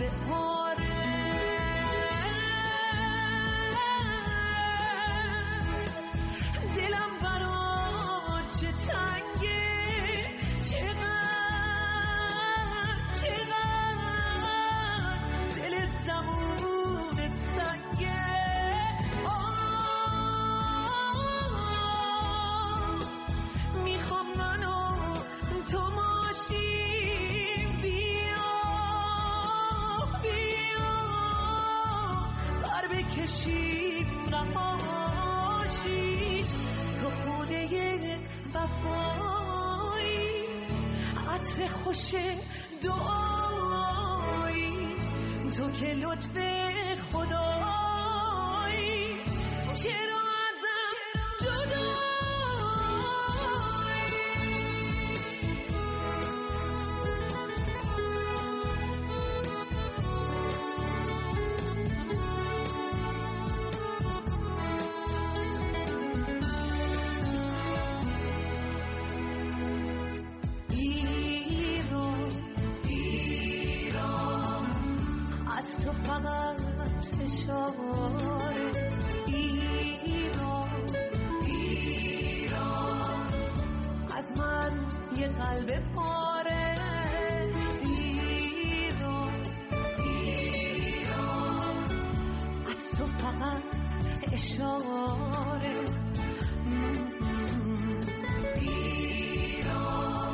Más eh, noticias.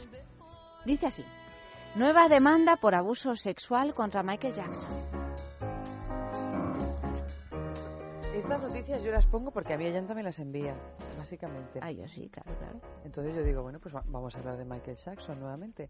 A punto de cumplirse el quinto aniversario de su muerte, a Michael Jackson le ha vuelto a salir una nueva acusación de acoso a un menor. La quinta demanda en su contra de este tipo. El responsable de la querella es James Safechuck, uno de los jóvenes que trabajó con el rey del pop durante un anuncio publicitario que rodó por encargo de Pepsi en el año 87. Ahí fue donde se conocieron. Después de eso, Jaco y el pequeño Safechak, entonces de 10 años de edad, mantuvieron una estrecha relación de amistad durante muchos años. En su día, James Safechak negó que hubiera sido víctima de pedofilia por parte de Jaco, pero ahora parece haber rectificado, sumándose a la demanda presentada en mayo de 2013 por otro chico, un australiano de 31 años de edad, ahora mismo, que aseguró haber pasado por la misma traumática experiencia. Son demandas, todas estas, cinco en total, que han surgido tras la muerte de Michael Jackson en junio de 2009. Desde su fallecimiento, las arcas de Jackson no han hecho más que engordar, pasando de las enormes deudas que acarreaba cuando estaba preparando su regreso a los escenarios a los millones de dólares que ahora pertenecen a su madre y a sus tres hijos.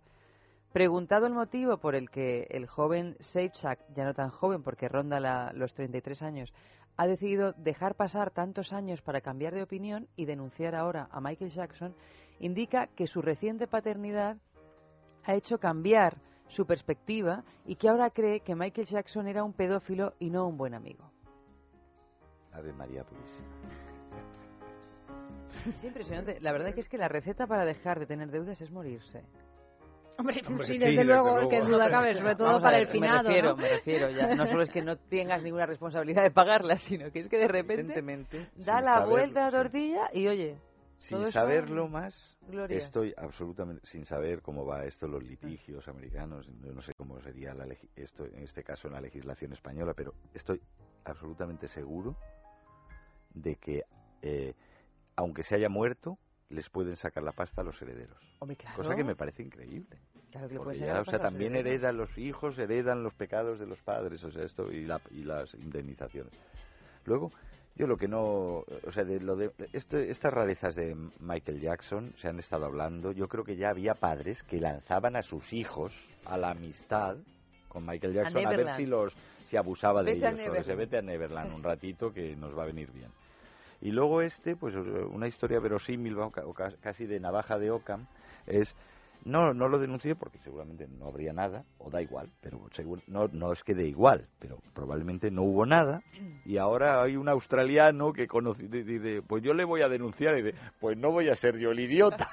pues hubo y a ver quién lo va a negar. Es- no sé, es todo Hombre, son casos muy complicados porque yo recuerdo también Jackson, eh, que lo dejen en paz o que lo despeluchen directamente. o, o lo de sus hijas y que también fue como la denuncia de la hija llegó Bueno, años o sea, yo después, creo que hay que es andarse con muchísimo Yo cuidado. creo que hay que andarse Eso con es mucho otro- cuidado, ¿eh? Porque es otro caso, el de No, pero- Bueno, el, el- caso- Pero no, esto es como la colección, o sea, ya es que hasta ge- niños que no habían nacido. Bueno, pero Kinski fíjate, no te creas tú que no pero es tiene que colección, Kinski tiene ¿eh? una Ah, colección, bueno, ¿eh? pues Y que tiene una y el, colección. y el en inglés, el presentador Entre ellos ese- dos de sus hijas. el Yo no prese- estoy ¿cómo se llama? gravedad José? a esto. El- presentador- británico, ¿no? El presentador inglés de televisión, Sí, que también sí, no ha- recuerdo eh, los eh, han surgido ahora un montón de Sí, casos de de denuncias eh, lo- mu- muchos años después, claro, ¿no? lo que pasa es que este caso para mí es un poco diferente. Primero porque Michael Jackson está muerto. Y segundo por otra razón.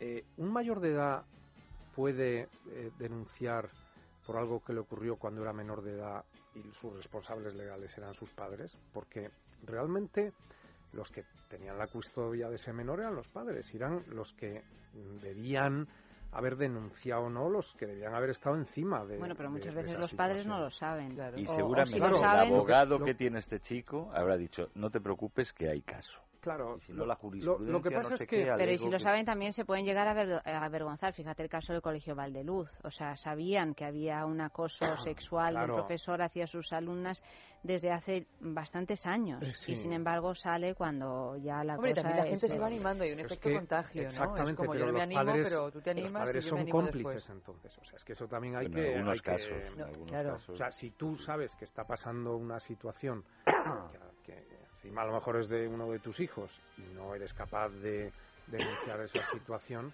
hombre, pues tienes cierta No, responsabilidad. no, o sea, desde no solo luego. la Desde luego que tienes responsabilidad. otra, ¿no? Pero también es verdad que muchas veces los padres no lo No saben. No lo saben. No, no, por supuesto. Lo que pasa es que este caso, el hecho de que Michael Jackson esté muerto, es que hace todo esto. eh, ¿Cómo vas a investigar ahora qué es lo que pasó o no pasó? Hombre, sobre todo haber grabaciones de la época, veces. testigos, qué tipo de testigos, quién es el responsable de, de- de- de cosas que, que no son civiles, o sea, que son penales, porque la- una responsabilidad civil puede ser después de tu muerte. O sea, tú puedes, las deudas la pueden heredar tus descendientes, Sí, algunas deudas al menos. sí, sí, sí. Pero el que tú hayas matado a alguien no lo puede heredar un descendiente Ya, tuyo. pero José, tú fíjate, pero tú fíjate- no es lo mismo, o sea, que cambia, me refiero yo. Insisto que también creo que es un tema complicadísimo y que a lo mejor hay otros intereses. Pero si a mí me hubiera hecho algo alguien y ese alguien tiene una imagen que de vez en cuando tiene algunas sombras, pero es como ese rey del pop que desde que murió parece que ha subido ahí a, a la derecha del padre, pues a lo mejor yo querría colaborar activamente, si me ha hecho algo de verdad, en que esa imagen se pareciera lo más posible a la realidad o por lo menos a lo que fue mi realidad en ese Si momento. coincide con que las finanzas de la familia se han recuperado. Claro, eso es lo que lo hace cosa- sospechoso. Otra cosa son las finanzas Eso es de lo la que lo hace esa es lo- sospechoso. es a lo que me refería. Claro, No pero a yo voy que, a... que desdramatice ni quite gravedad a, a Faltaría más. Faltaría más, pero yo quiero decir una cosa. Ah, tenemos o- o- un caso, bueno, cientos o miles, no sé cuántos casos, que, que están saliendo ahora a la luz en relación a, a la pederastia en la Iglesia.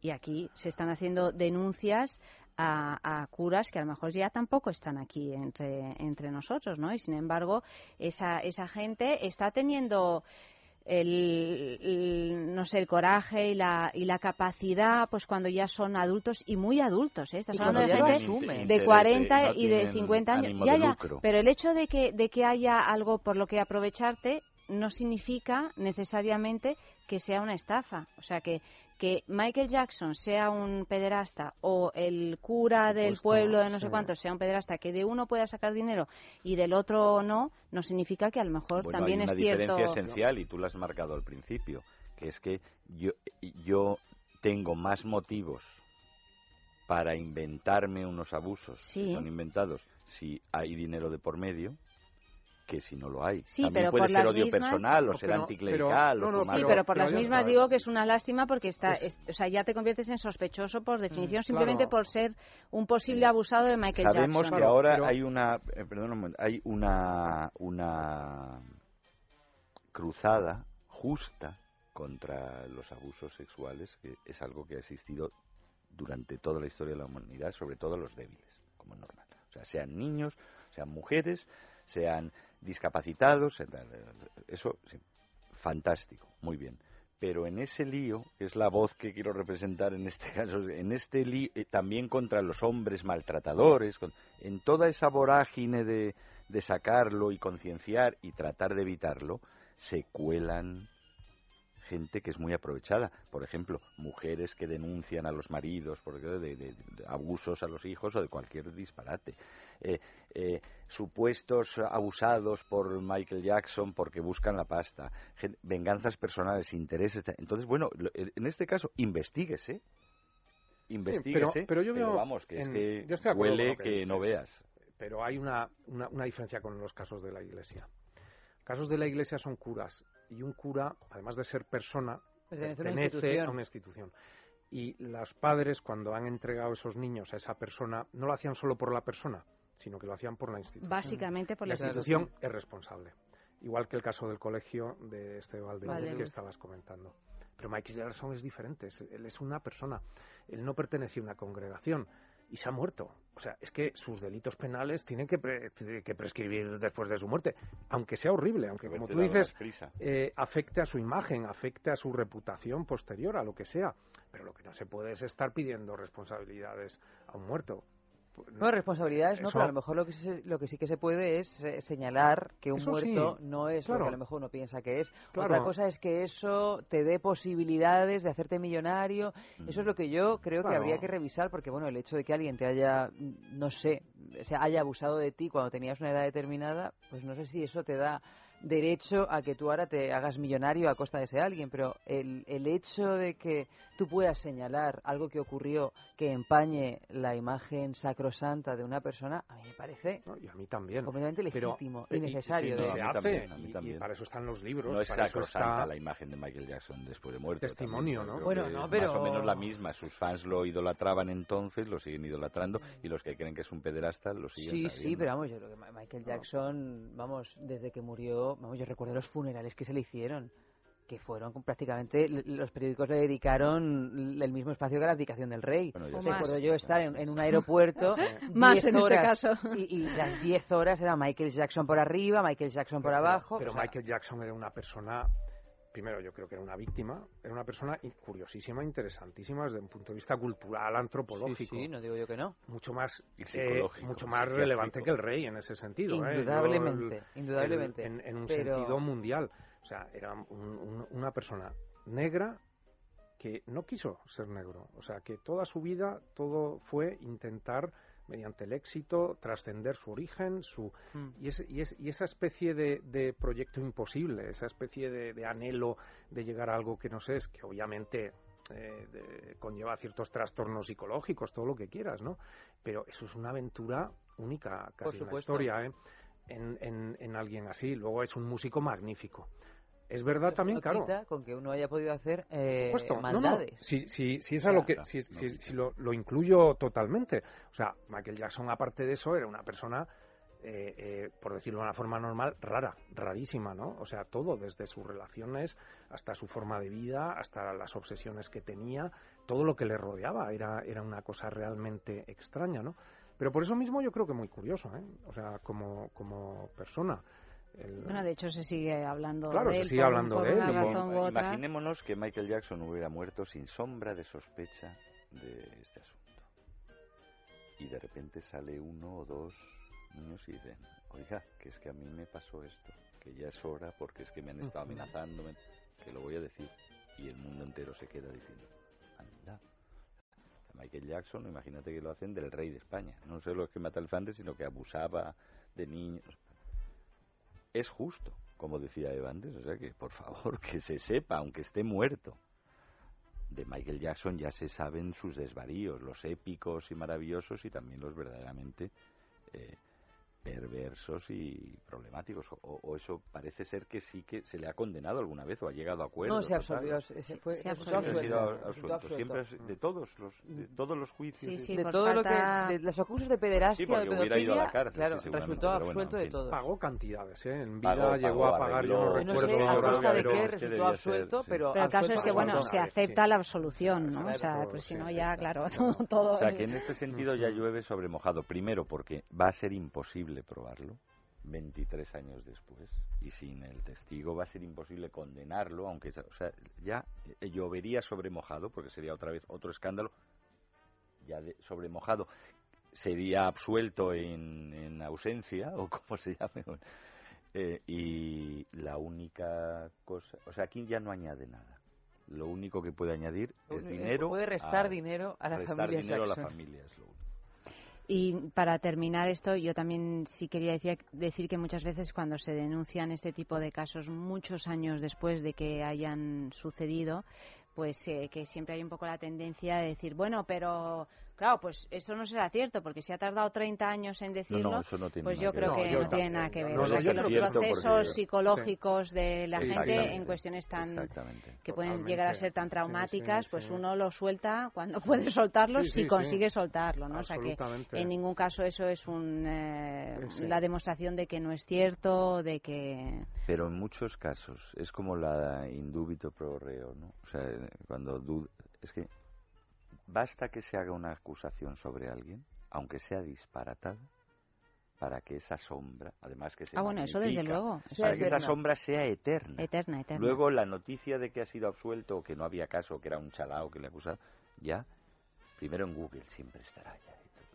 Y luego se dirá en, en bajito y en Es como si te y lo puedes creer o no. O no. Ya, Pero algo habrá hecho. Sin O sea, embargo, si es hubiese horrible. sido eh, acusado como no, digo, esto en mm, este tipo de acusaciones o en otras si no hubiera tenido una absolución, sí, si te lo sí. creerías Sí, sí, eh, eso, sin claro, ninguna claro, duda. Bueno, pues vamos a escucharle a Michael Jackson. Venga.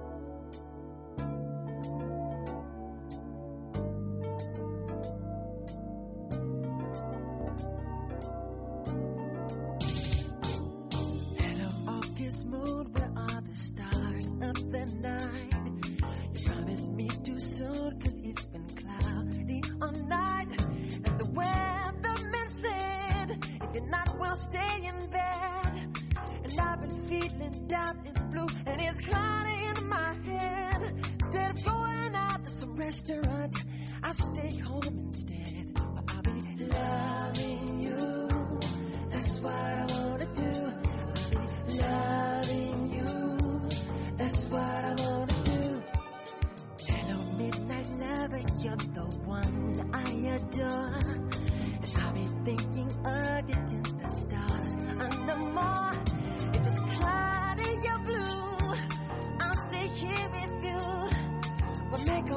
and then we'll kiss. Our love forever true. Instead of going out to some restaurant, I'll stay here with you and I'll be loving you. That's what I wanna do. I'll be loving you. That's what I wanna do. It seems you don't know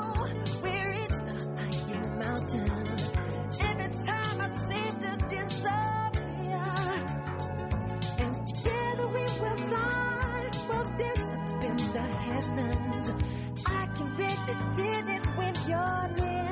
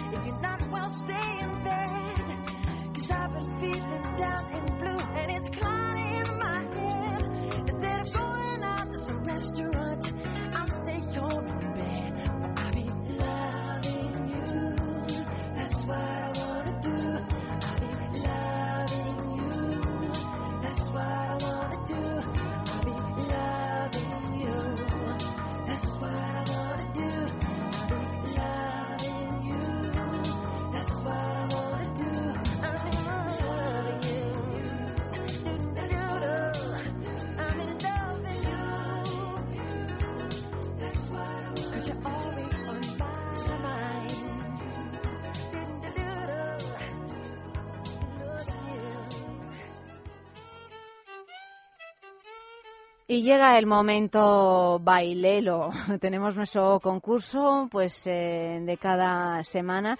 El regalo de esta semana de Lelo es el Hora, que es un simulador de sexo oral muy sofisticado, de hecho el más sofisticado del mundo y que bueno, pues ofrece una nueva función de intensidad para obtener un 30% más de potencia al instante, o sea que es eh, la, locura. Además, sumergible y, recarga- y recargable que no, no, no es salpicable, es sumergible, lo cual para estas fechas en las que se acerca el verano, pues eh, es un aliciente que sea sumergible. Además, sexo oral, claro, sin respirar en la bañera. La bañera o en el mar. o en el mar, o en, la el mar, piscina. aun, aun respirando, porque llevamos, no sé, una bombona de Una oxígeno. bombona. y de vez en cuando nos podemos quitar el, Ya estamos, la ya es una- es una fantasía sexual. Mm. El sabor a sal no te lo quitas ni con un whisky sí. por minuto. No, no, el sabor a sal es eterno. Y esto que os voy a decir, no sé si os va a gustar o no, pero además, como hay mucha gente hoy en día que es muy adicta a Internet, eh, medios y tal, ahora que hay tablets ya sumergibles también, ¿Ah, sí? pues pueden combinarlo con Ah, Lelo. amigo. O sea, Ah, pueden, claro, eh. Pueden hacerlo de, lo de sustituir el bajo el agua. después por el WhatsApp. Claro, en el mar. claro, claro, claro. Y- O sea que nada, al agua patos y con todos nuestros en el cacharritos, espacio ¿eh? exterior eh, también es... funciona. ¿En el, en el cosmos te refieres? Hombre, indudablemente debe de funcionar. Si no, Apple ya ya, está todo. la versión 7 debe de los ser... abismos hasta debe de el ser utilizar en. Júpiter. Bueno, este es el premio de Lelo de esta semana, www.lelo.com.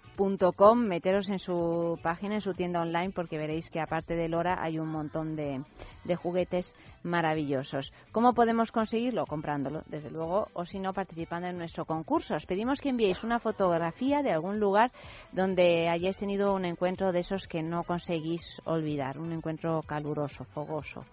Mm, y si a pie de foto me explicáis qué pasó, pues eh, todavía mejor. La foto que más nos guste, pues la premiamos eh, cada jueves en Es la Mañana de Federico entre las once y media y las doce de la mañana. Enviad, enviad fotos a sexo arroba esradio.fm. Tercera noticia de la noche.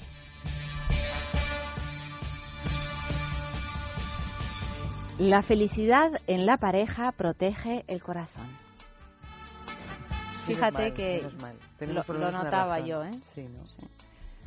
Investigadores de la Universidad de Utah, en Estados Unidos, aseguran que la calidad del matrimonio o de las relaciones de pareja puede condicionar también el riesgo de desarrollar enfermedades cardiovasculares de ambos cónyuges. En concreto, según ha explicado uno de los autores del estudio, llamado Berg Ukino, han visto que cuando dentro de la pareja los dos miembros no están seguros de su amor, su riesgo de sufrir una enfermedad cardíaca es tremendamente elevado, ya que la salud de ambos es interdependiente. Ukino y su equipo reconocen que en la mayoría de los casos la realidad de una relación sentimental es muy compleja y se mezclan muchos sentimientos. Por ello, y para ver el efecto a largo plazo que podían tener en el corazón de tales sentimientos, reclutaron a 136 parejas que llevaban mucho tiempo casados, unos 36 años de media, mientras que la edad media de cada miembro eran 63 años. De este modo, vieron que en las parejas en las que ambos cónyuges se sentían indecisos con el otro, había una acumulación significativamente mayor de calcio en sus arterias, lo que supone un gran riesgo cardiovascular.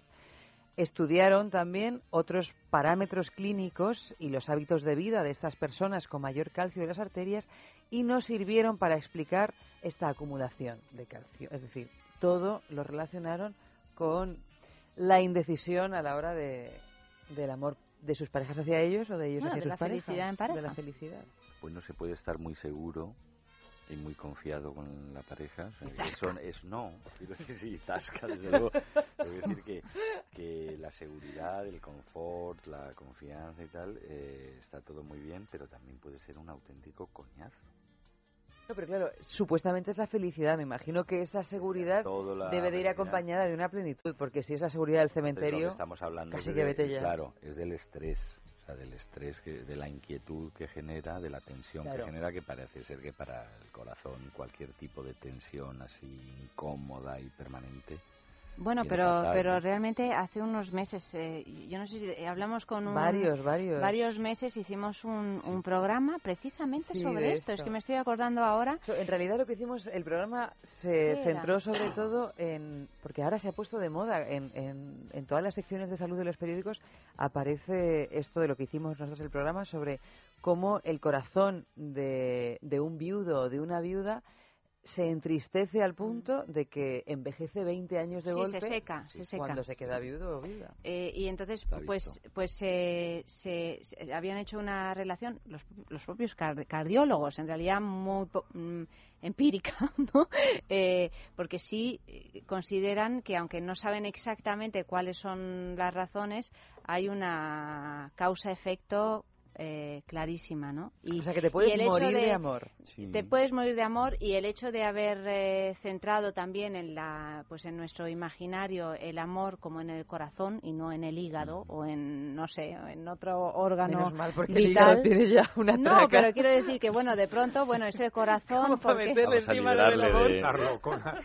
ese corazón porque, porque eso es más importante se supone no pero bueno pues el corazón es el símbolo del amor. Bueno pues eh, pues que decían que realmente había un un- que, era real o sea que, Bueno, que- de- y de- que y que muchos infartos eh, son generados por disgustos sentimentales Eso yo creo que ya está más bien, sí, senti- Sentimentales. Los disgustos sentimentales son muy potentes. Mm. O sea, son disgustos muy gordos.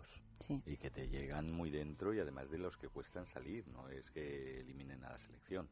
No claro o sea son es mucho tiempo en un estado de Pero bueno, la felicidad es sana.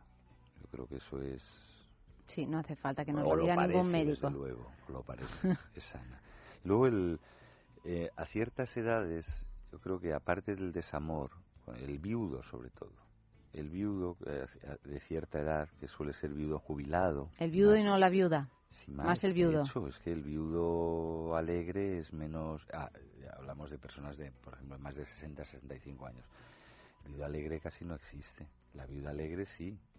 O más o menos alegre, o que si, si pasa un duelo, envejece un poquito, luego se recupera y está hasta los 95 dando el coñazo. Luego ahí con otras y contándose, pero vigorosas. Quejándose, pero vigorosas. El viudo no. Porque ellas son la- las amas del nido también. Ellas siempre han estado en el nido como y siguen, son una brújula. En cambio, el, el retrasplantado al nido, que es el jubilado, de repente se va la mujer es que no es solo ya el desamor, es la confusión, es el desvalimiento absoluto, es ¿qué hago yo? Hay que tener Sí. mucho. No sé, yo hablo de esto es literatura, eh, desde el punto de vista médico seguro que hay un correlato. Bueno, hay un correlato. El correlato es que el viudo deja de comer. Deja de comer, deja de lavarse, Eh, deja de lavarse, dormir, deja de, deja de vivir. o sea, deja de tener una vida organizada, vive en el, en el desorden. Por lo menos el viudo en ese modelo de hombre en Occidente que hasta ahora, eh, Ahora no sé sería si, diferente, si las nuevas creo. generaciones eso se, va a cambiar, es posible que cambie, pero de momento el, el viudo, el varón, claro, es un se queda completamente Varón desvalido. sin huevo frito. Hay, hay algo curioso, ¿no? Porque el, el- el amor es bueno para el corazón, el sexo es bueno para el corazón. O sea que, las, digamos, las dos cosas eh, contribuyen, ¿no? A cierta salud. Pero hay una imagen interesante porque el, el corazón es un ritmo, ¿no? O sea, fundamentalmente es, es, es un ritmo que tiene problemas cuando tiene arritmias, cuando ese ritmo empieza a ir mal. Y los seres humanos tendemos a acoplarnos al ritmo, tendemos a seguir al, el ritmo. El sexo es ritmo también. Si, si yo empiezo a hacer un ritmo en esta mesa, todos sentís o sentimos como cierta efecto, cierta necesidad. Propensión hacia de- él también, de- sí. Entonces, claro, vivir mucho tiempo con una persona, en el fondo, es acoplarte a otro ritmo al ritmo de esa persona. O sea, es que esos dos ritmos se, se, se concuerden, ¿no? O sea, em- empiecen a funcionar juntos. Curioso también que la mujer, eh, o sea, si, si se da esa unión y uno de los dos desaparece, es verdad lo que comentáis que el hombre lo lleva muchísimo peor. O sea, llevar el ritmo solo al hombre le cuesta muchísimo. Sin embargo, la mujer puede o es capaz a veces de llevar el, Es que el ella ritmo suele sola. llevar en casa y las personas mayores, aparte de las excursiones que se hacían cuando había dinero de a Benidorm y esto, las personas mayores pasan mucho tiempo en casa. La mujer es la directora de, se- de orquesta, la que marca el tempo. Ujú. O sea, por eso Sí, lo- sí, sí. sin él lo puede En seguir todo, ¿no? El- siguiendo sí, sí. tu metáfora del Sí, ritmo. sí, ¿no? ¿no? Él no, él No, ya es una está tonalidad, Hasta sin Exacto. ritmo, nosotros Sí, sin ¿no? huevo frito. O ese- o Ya, esa- El hombre atonal. Música espectral, música contemporánea. Pareja dodecafónica. Dodecafónica, pero ahí Nunca mejor melodías dicho. no hay. Ya vamos a lo contemporáneo, que no hay Dios que lo entienda. Sí, a lo experimental incluso. Pero es bonita, ¿no? La imagen del ritmo. A mí me gusta. Sí. Y yo creo en el ritmo, ¿eh? Y creo de verdad que, que hay acoples de ese tipo. O sea, que, que digamos, todos los ritmos Bueno, en Oriente, incluso. ¿no? sí, Tú que eres sí. tan orientalista, eh, hay Sí. un, un- Yo que soy muy el occidentalista aún, ¿no? también Pues- creo en el ritmo. ¿eh? Hombre, es el origen. Y claro, la mujer también hay que tener en cuenta que es la crea el ritmo para los hijos. O sea, el- lo primero que percibe cualquiera de sus hijos, hijas, es el ritmo de su corazón. Entonces, yo creo que hay siempre esa añoranza, ¿no? Del ritmo mm, ajeno, de un ritmo que, que te sirva un poco de referencia, al que, en el que te puedas sentir cómodo. Y, y sí, yo creo en esta noticia. en-. Bueno, pues eh, vamos a ir a, a otra, así a ver cuánto tiempo nos da. Eh, hechos curiosos y raros sobre el sexo. Pues todo esto ha venido registrado en un libro que acaba de salir y que, sorprendentemente, a pesar del título, ha vendido bastantes ejemplares, que se llama 1227 interesantes hechos que harán tus medias volar. ¿Tus medias? Tus medias volar. Bueno, pues este libro recopiló una serie de datos curiosos sobre hechos sexuales y hemos hecho una especie de mini recopilación porque son 1227. El primero es que uno de cada diez bebés europeos son concebidos en una cama de Ikea. ¿Uno de cada diez? Pero no son tantos, yo pensaba que eran muchos Hombre, más, no está mal, Eva, ¿eh? Oye, uno de cada diez, tú sabes, la gente... ¿Tú Mira, sabes la cantidad de no se ha es comprado eso? una cama Ikea porque yo le dije que no se la comprara. Bueno, porque dijiste que se lleva pero, que se o sea, que me refiero que la verdad, pero- inercia es irte a Ikea a comprarte una cama. Eh, mucha gente. Bueno, pero una de cada, de cada diez europeos son millones Yo de pensaba camas que sería como... de Ikea. O sea, no hay un cuatro éxito de cada mayor. diez, como mínimo. Parece que no. ¿No decís nada al respecto? Que Ikea se ponga las pilas. Que se tiene que la que tienen que ser cuatro de cada- ¿Tú también pensabas que eran más? sí, yo pensé, podrían. Si me dices seis, también me lo Yo creo. también. Yo, pero si ¿no ves que hay un seis- montón de poblaciones que IKEA está en el quinto? Pues no te pimiento, o sea, preocupes que se van al, a- En Madrid cuatro, tenemos dos, kilómetros pero... y se van a Ikea por la cama. Yo no me hago ni pero 20 kilómetros para ir a Ikea, excursiones, ¿eh? francamente. De Albacete salían, y lo digo completamente en serio, autobuses que iban a Murcia al Ikea. Para mí, ir a IKEA, no sé, o sea, es- tiene que ser una situación de máxima urgencia por alguna razón que ahora no Pues se me por ocurre. gente como tú es uno de cada diez bebés. Si no, te aseguro que sería mucho más. No os recomiendo los colchones de IKEA, por otra parte. Y si no, que patrocinen. ¿no? Y si no, que patrocinen. Y además, sobre todo, porque como tiene una Madre mía, los rara para de- los de Bueno, la claro, tienes península que comprarlo ibérica. ya todo ahí. Tienes que Ya te- te comprarlo tienes que ir a ahí. comprar las sábanas. eh. No, claro, es, es, es como el recorrido El ese, círculo ese mortal, eh, esa especie de, de infierno de Dante que te, te obligan a jamás recorrer este para, para comprarte una maceta. de quemar un- Para comprarte una maceta tienes que, que hacer el la recorrido de todo el suecofilia edificio. que nos gastamos aquí. Claro, Bueno, que este mucha. Lelo, Lelo sí, Yoguel, La verdad que es pero- que Lelo y Yoguel, Ikea vamos, estaba viva en, Lelo y el, en Yoguel. el target de No. patrocinar este programa. Ikea, Después de esta a los, micro... a los hombres es a los que les falta ese ritmo, ese otro ritmo, les saca de un apuro cuando tienen que comprar algo. O sea, puede, hombre, tiene, no sé. Pues de verdad, comodidad, en ¿eh? Ikea el ritmo Es- lo marcan ellas también. ¿eh? Porque yo veo varones castrados llevados de la perilla por las mujeres A la con un de dinamismo. 30 No, bueno, pero es que entran en un, en un estado de frenesí femenino. en una o sea, depresión que parecen viudos. ¿eh? Llevando Los el van- carro Los ese. que van están a punto de casarse muchos de ellos o Ah, de sí, cambiar claro. y parece tienen cara de viudos ya. ¿Sabéis una, una cosa curiosa? Basta ya, basta ya. de viudos El- el libro- Cafónicos el, el libro con más tirada del mundo no es ya la Biblia, Ya, es sino el catálogo de Ikea. No, claro, es que esto, es esto, este- este gente se lo lee, realmente. Bueno, pues que la gente se aventuraba a ir. Sí, No, hombre, gente no, te- pero si te gente lo llega a casa, Pues sí, es que si te Ikea llega a es casa. el mayor cliente de la imprenta del mundo. Bueno, mira, yo no sé. Pero vamos, pasamos- poco Pues todo. teniendo en cuenta Vamos eso, a que poco, que poco porcentaje, uno de cada diez. Bueno, esta- Indignante. esta- este segundo punto a mí me ha dejado patidifusa. Alfred Kinsey, autor de Comportamiento Sexual y los Humanos, mm, ese famosísimo libro que revolucionó toda la educación sexual en el año 48, tenía una colección de 5 millones de avispas.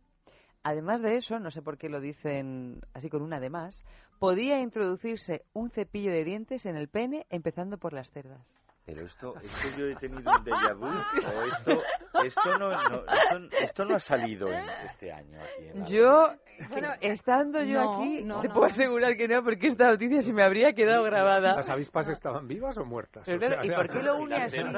Pero, ¿y, y le- ¿Qué, qué, qué has dicho? ¿Las cerdas estaban vivas o muertas? Claro, yo, yo entendía que eran las cerdas del cepillo, pero claro, teniendo en cuenta su zoofilia, a lo mejor también eran Pues, cerdas de... Hombre, pero. Sofía no, él coleccionaba avispas, es diferente. Y se metía el cepillo por las cerdas, pero a lo mejor No, eran cerdas de puertas. a mí ya meterse, bueno, por las cerdas ya me parece Y todo alucinante, esto, pero aunque fuera del, del otro lado, meterse un que yo no cepillo, entiendo, bueno, a eh, lo mejor fue metiéndose las cerdas de cepillo de dientes que empezó a descubrir todas las cosas que había que hacer y que no había que hacer para encontrar la multiorgamia. y entonces en, su- en el informe 15 dijo, sobre todo no se metan ustedes en el, ¿cómo se llama? El conducto.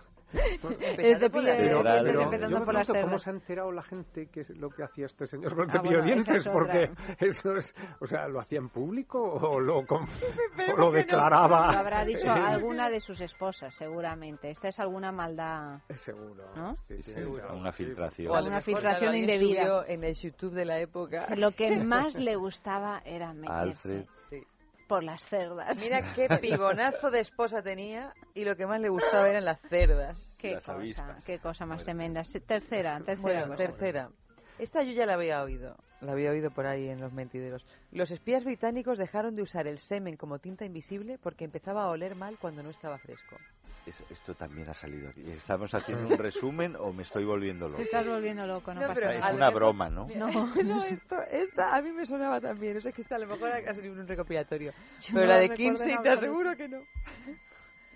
Kinsey les pasaba las cerdas sobre el glande, eyaculaban y se ponían frenéticamente a escribir mensajes. Pero Con el semen, mensajes cifrados. Luego la de con eyaculación. avispas. Tenían los espías británicos para escribir tantos mensajes con semen, ¿no? Porque con una eyaculación, ¿cuántas palabras puedes escribir?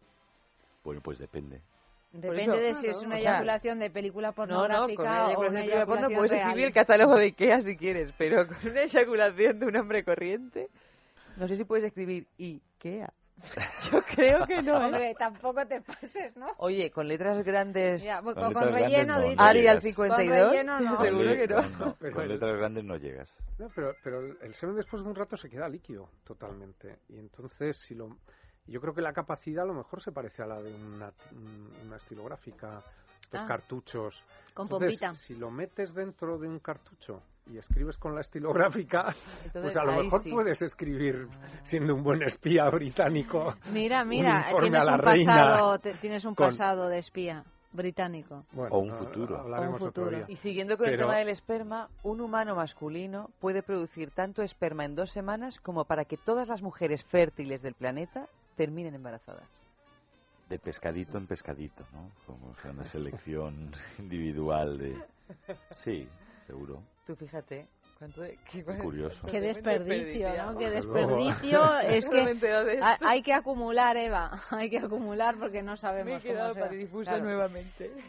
Seguimos. Bueno, esto, esto es una... ma- Esto, Esto, esto estaba- es extraño. ¿eh? Sí, Bueno, repito el título del libro, 1227 interesantes hechos que harán que tus me- harán, harán tus medias volar.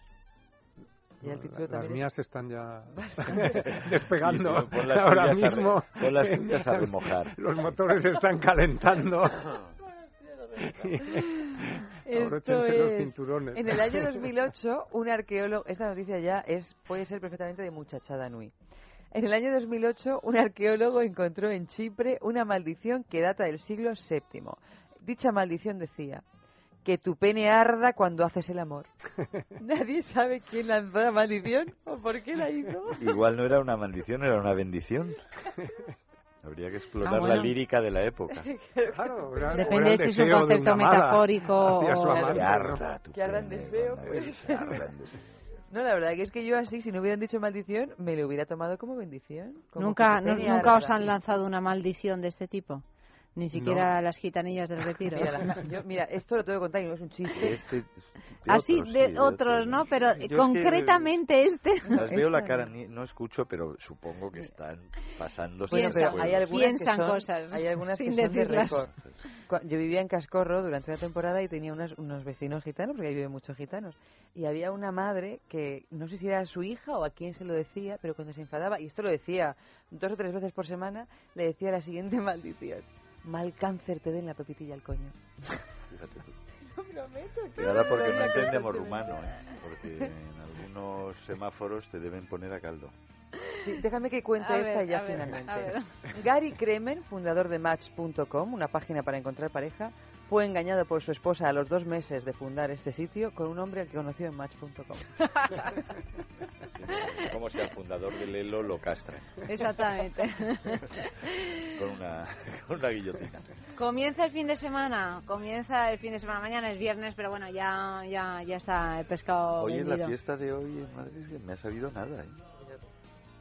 Es el Corpus Corona. Christi, el Corpus Christi, la coronación y, y la, y la defunción. La defunción. Uy, Corpus Ah, Christi. hoy es el Corpus-. Claro, Corpus oye, Christi. es- No nos Todo escapamos, junto, ¿eh? lo tenemos no nos todo. Me- me- menudo, menudo lío todo, ¿no? Desde luego. En fin. juntado las tres cosas grandes. Efe, buenas noches, gracias. Hasta la semana A ti. que viene. José, muchas gracias. Muchas gracias, buenas noches. Compañera, buenas noches, Eva. En producción ha estado Yogels, Clea Ballesteros, eh, ha realizado el programa Amalio Varela y el lunes más, más sexo a partir de las 12.40 de la noche, aquí mismo, en Es Radio.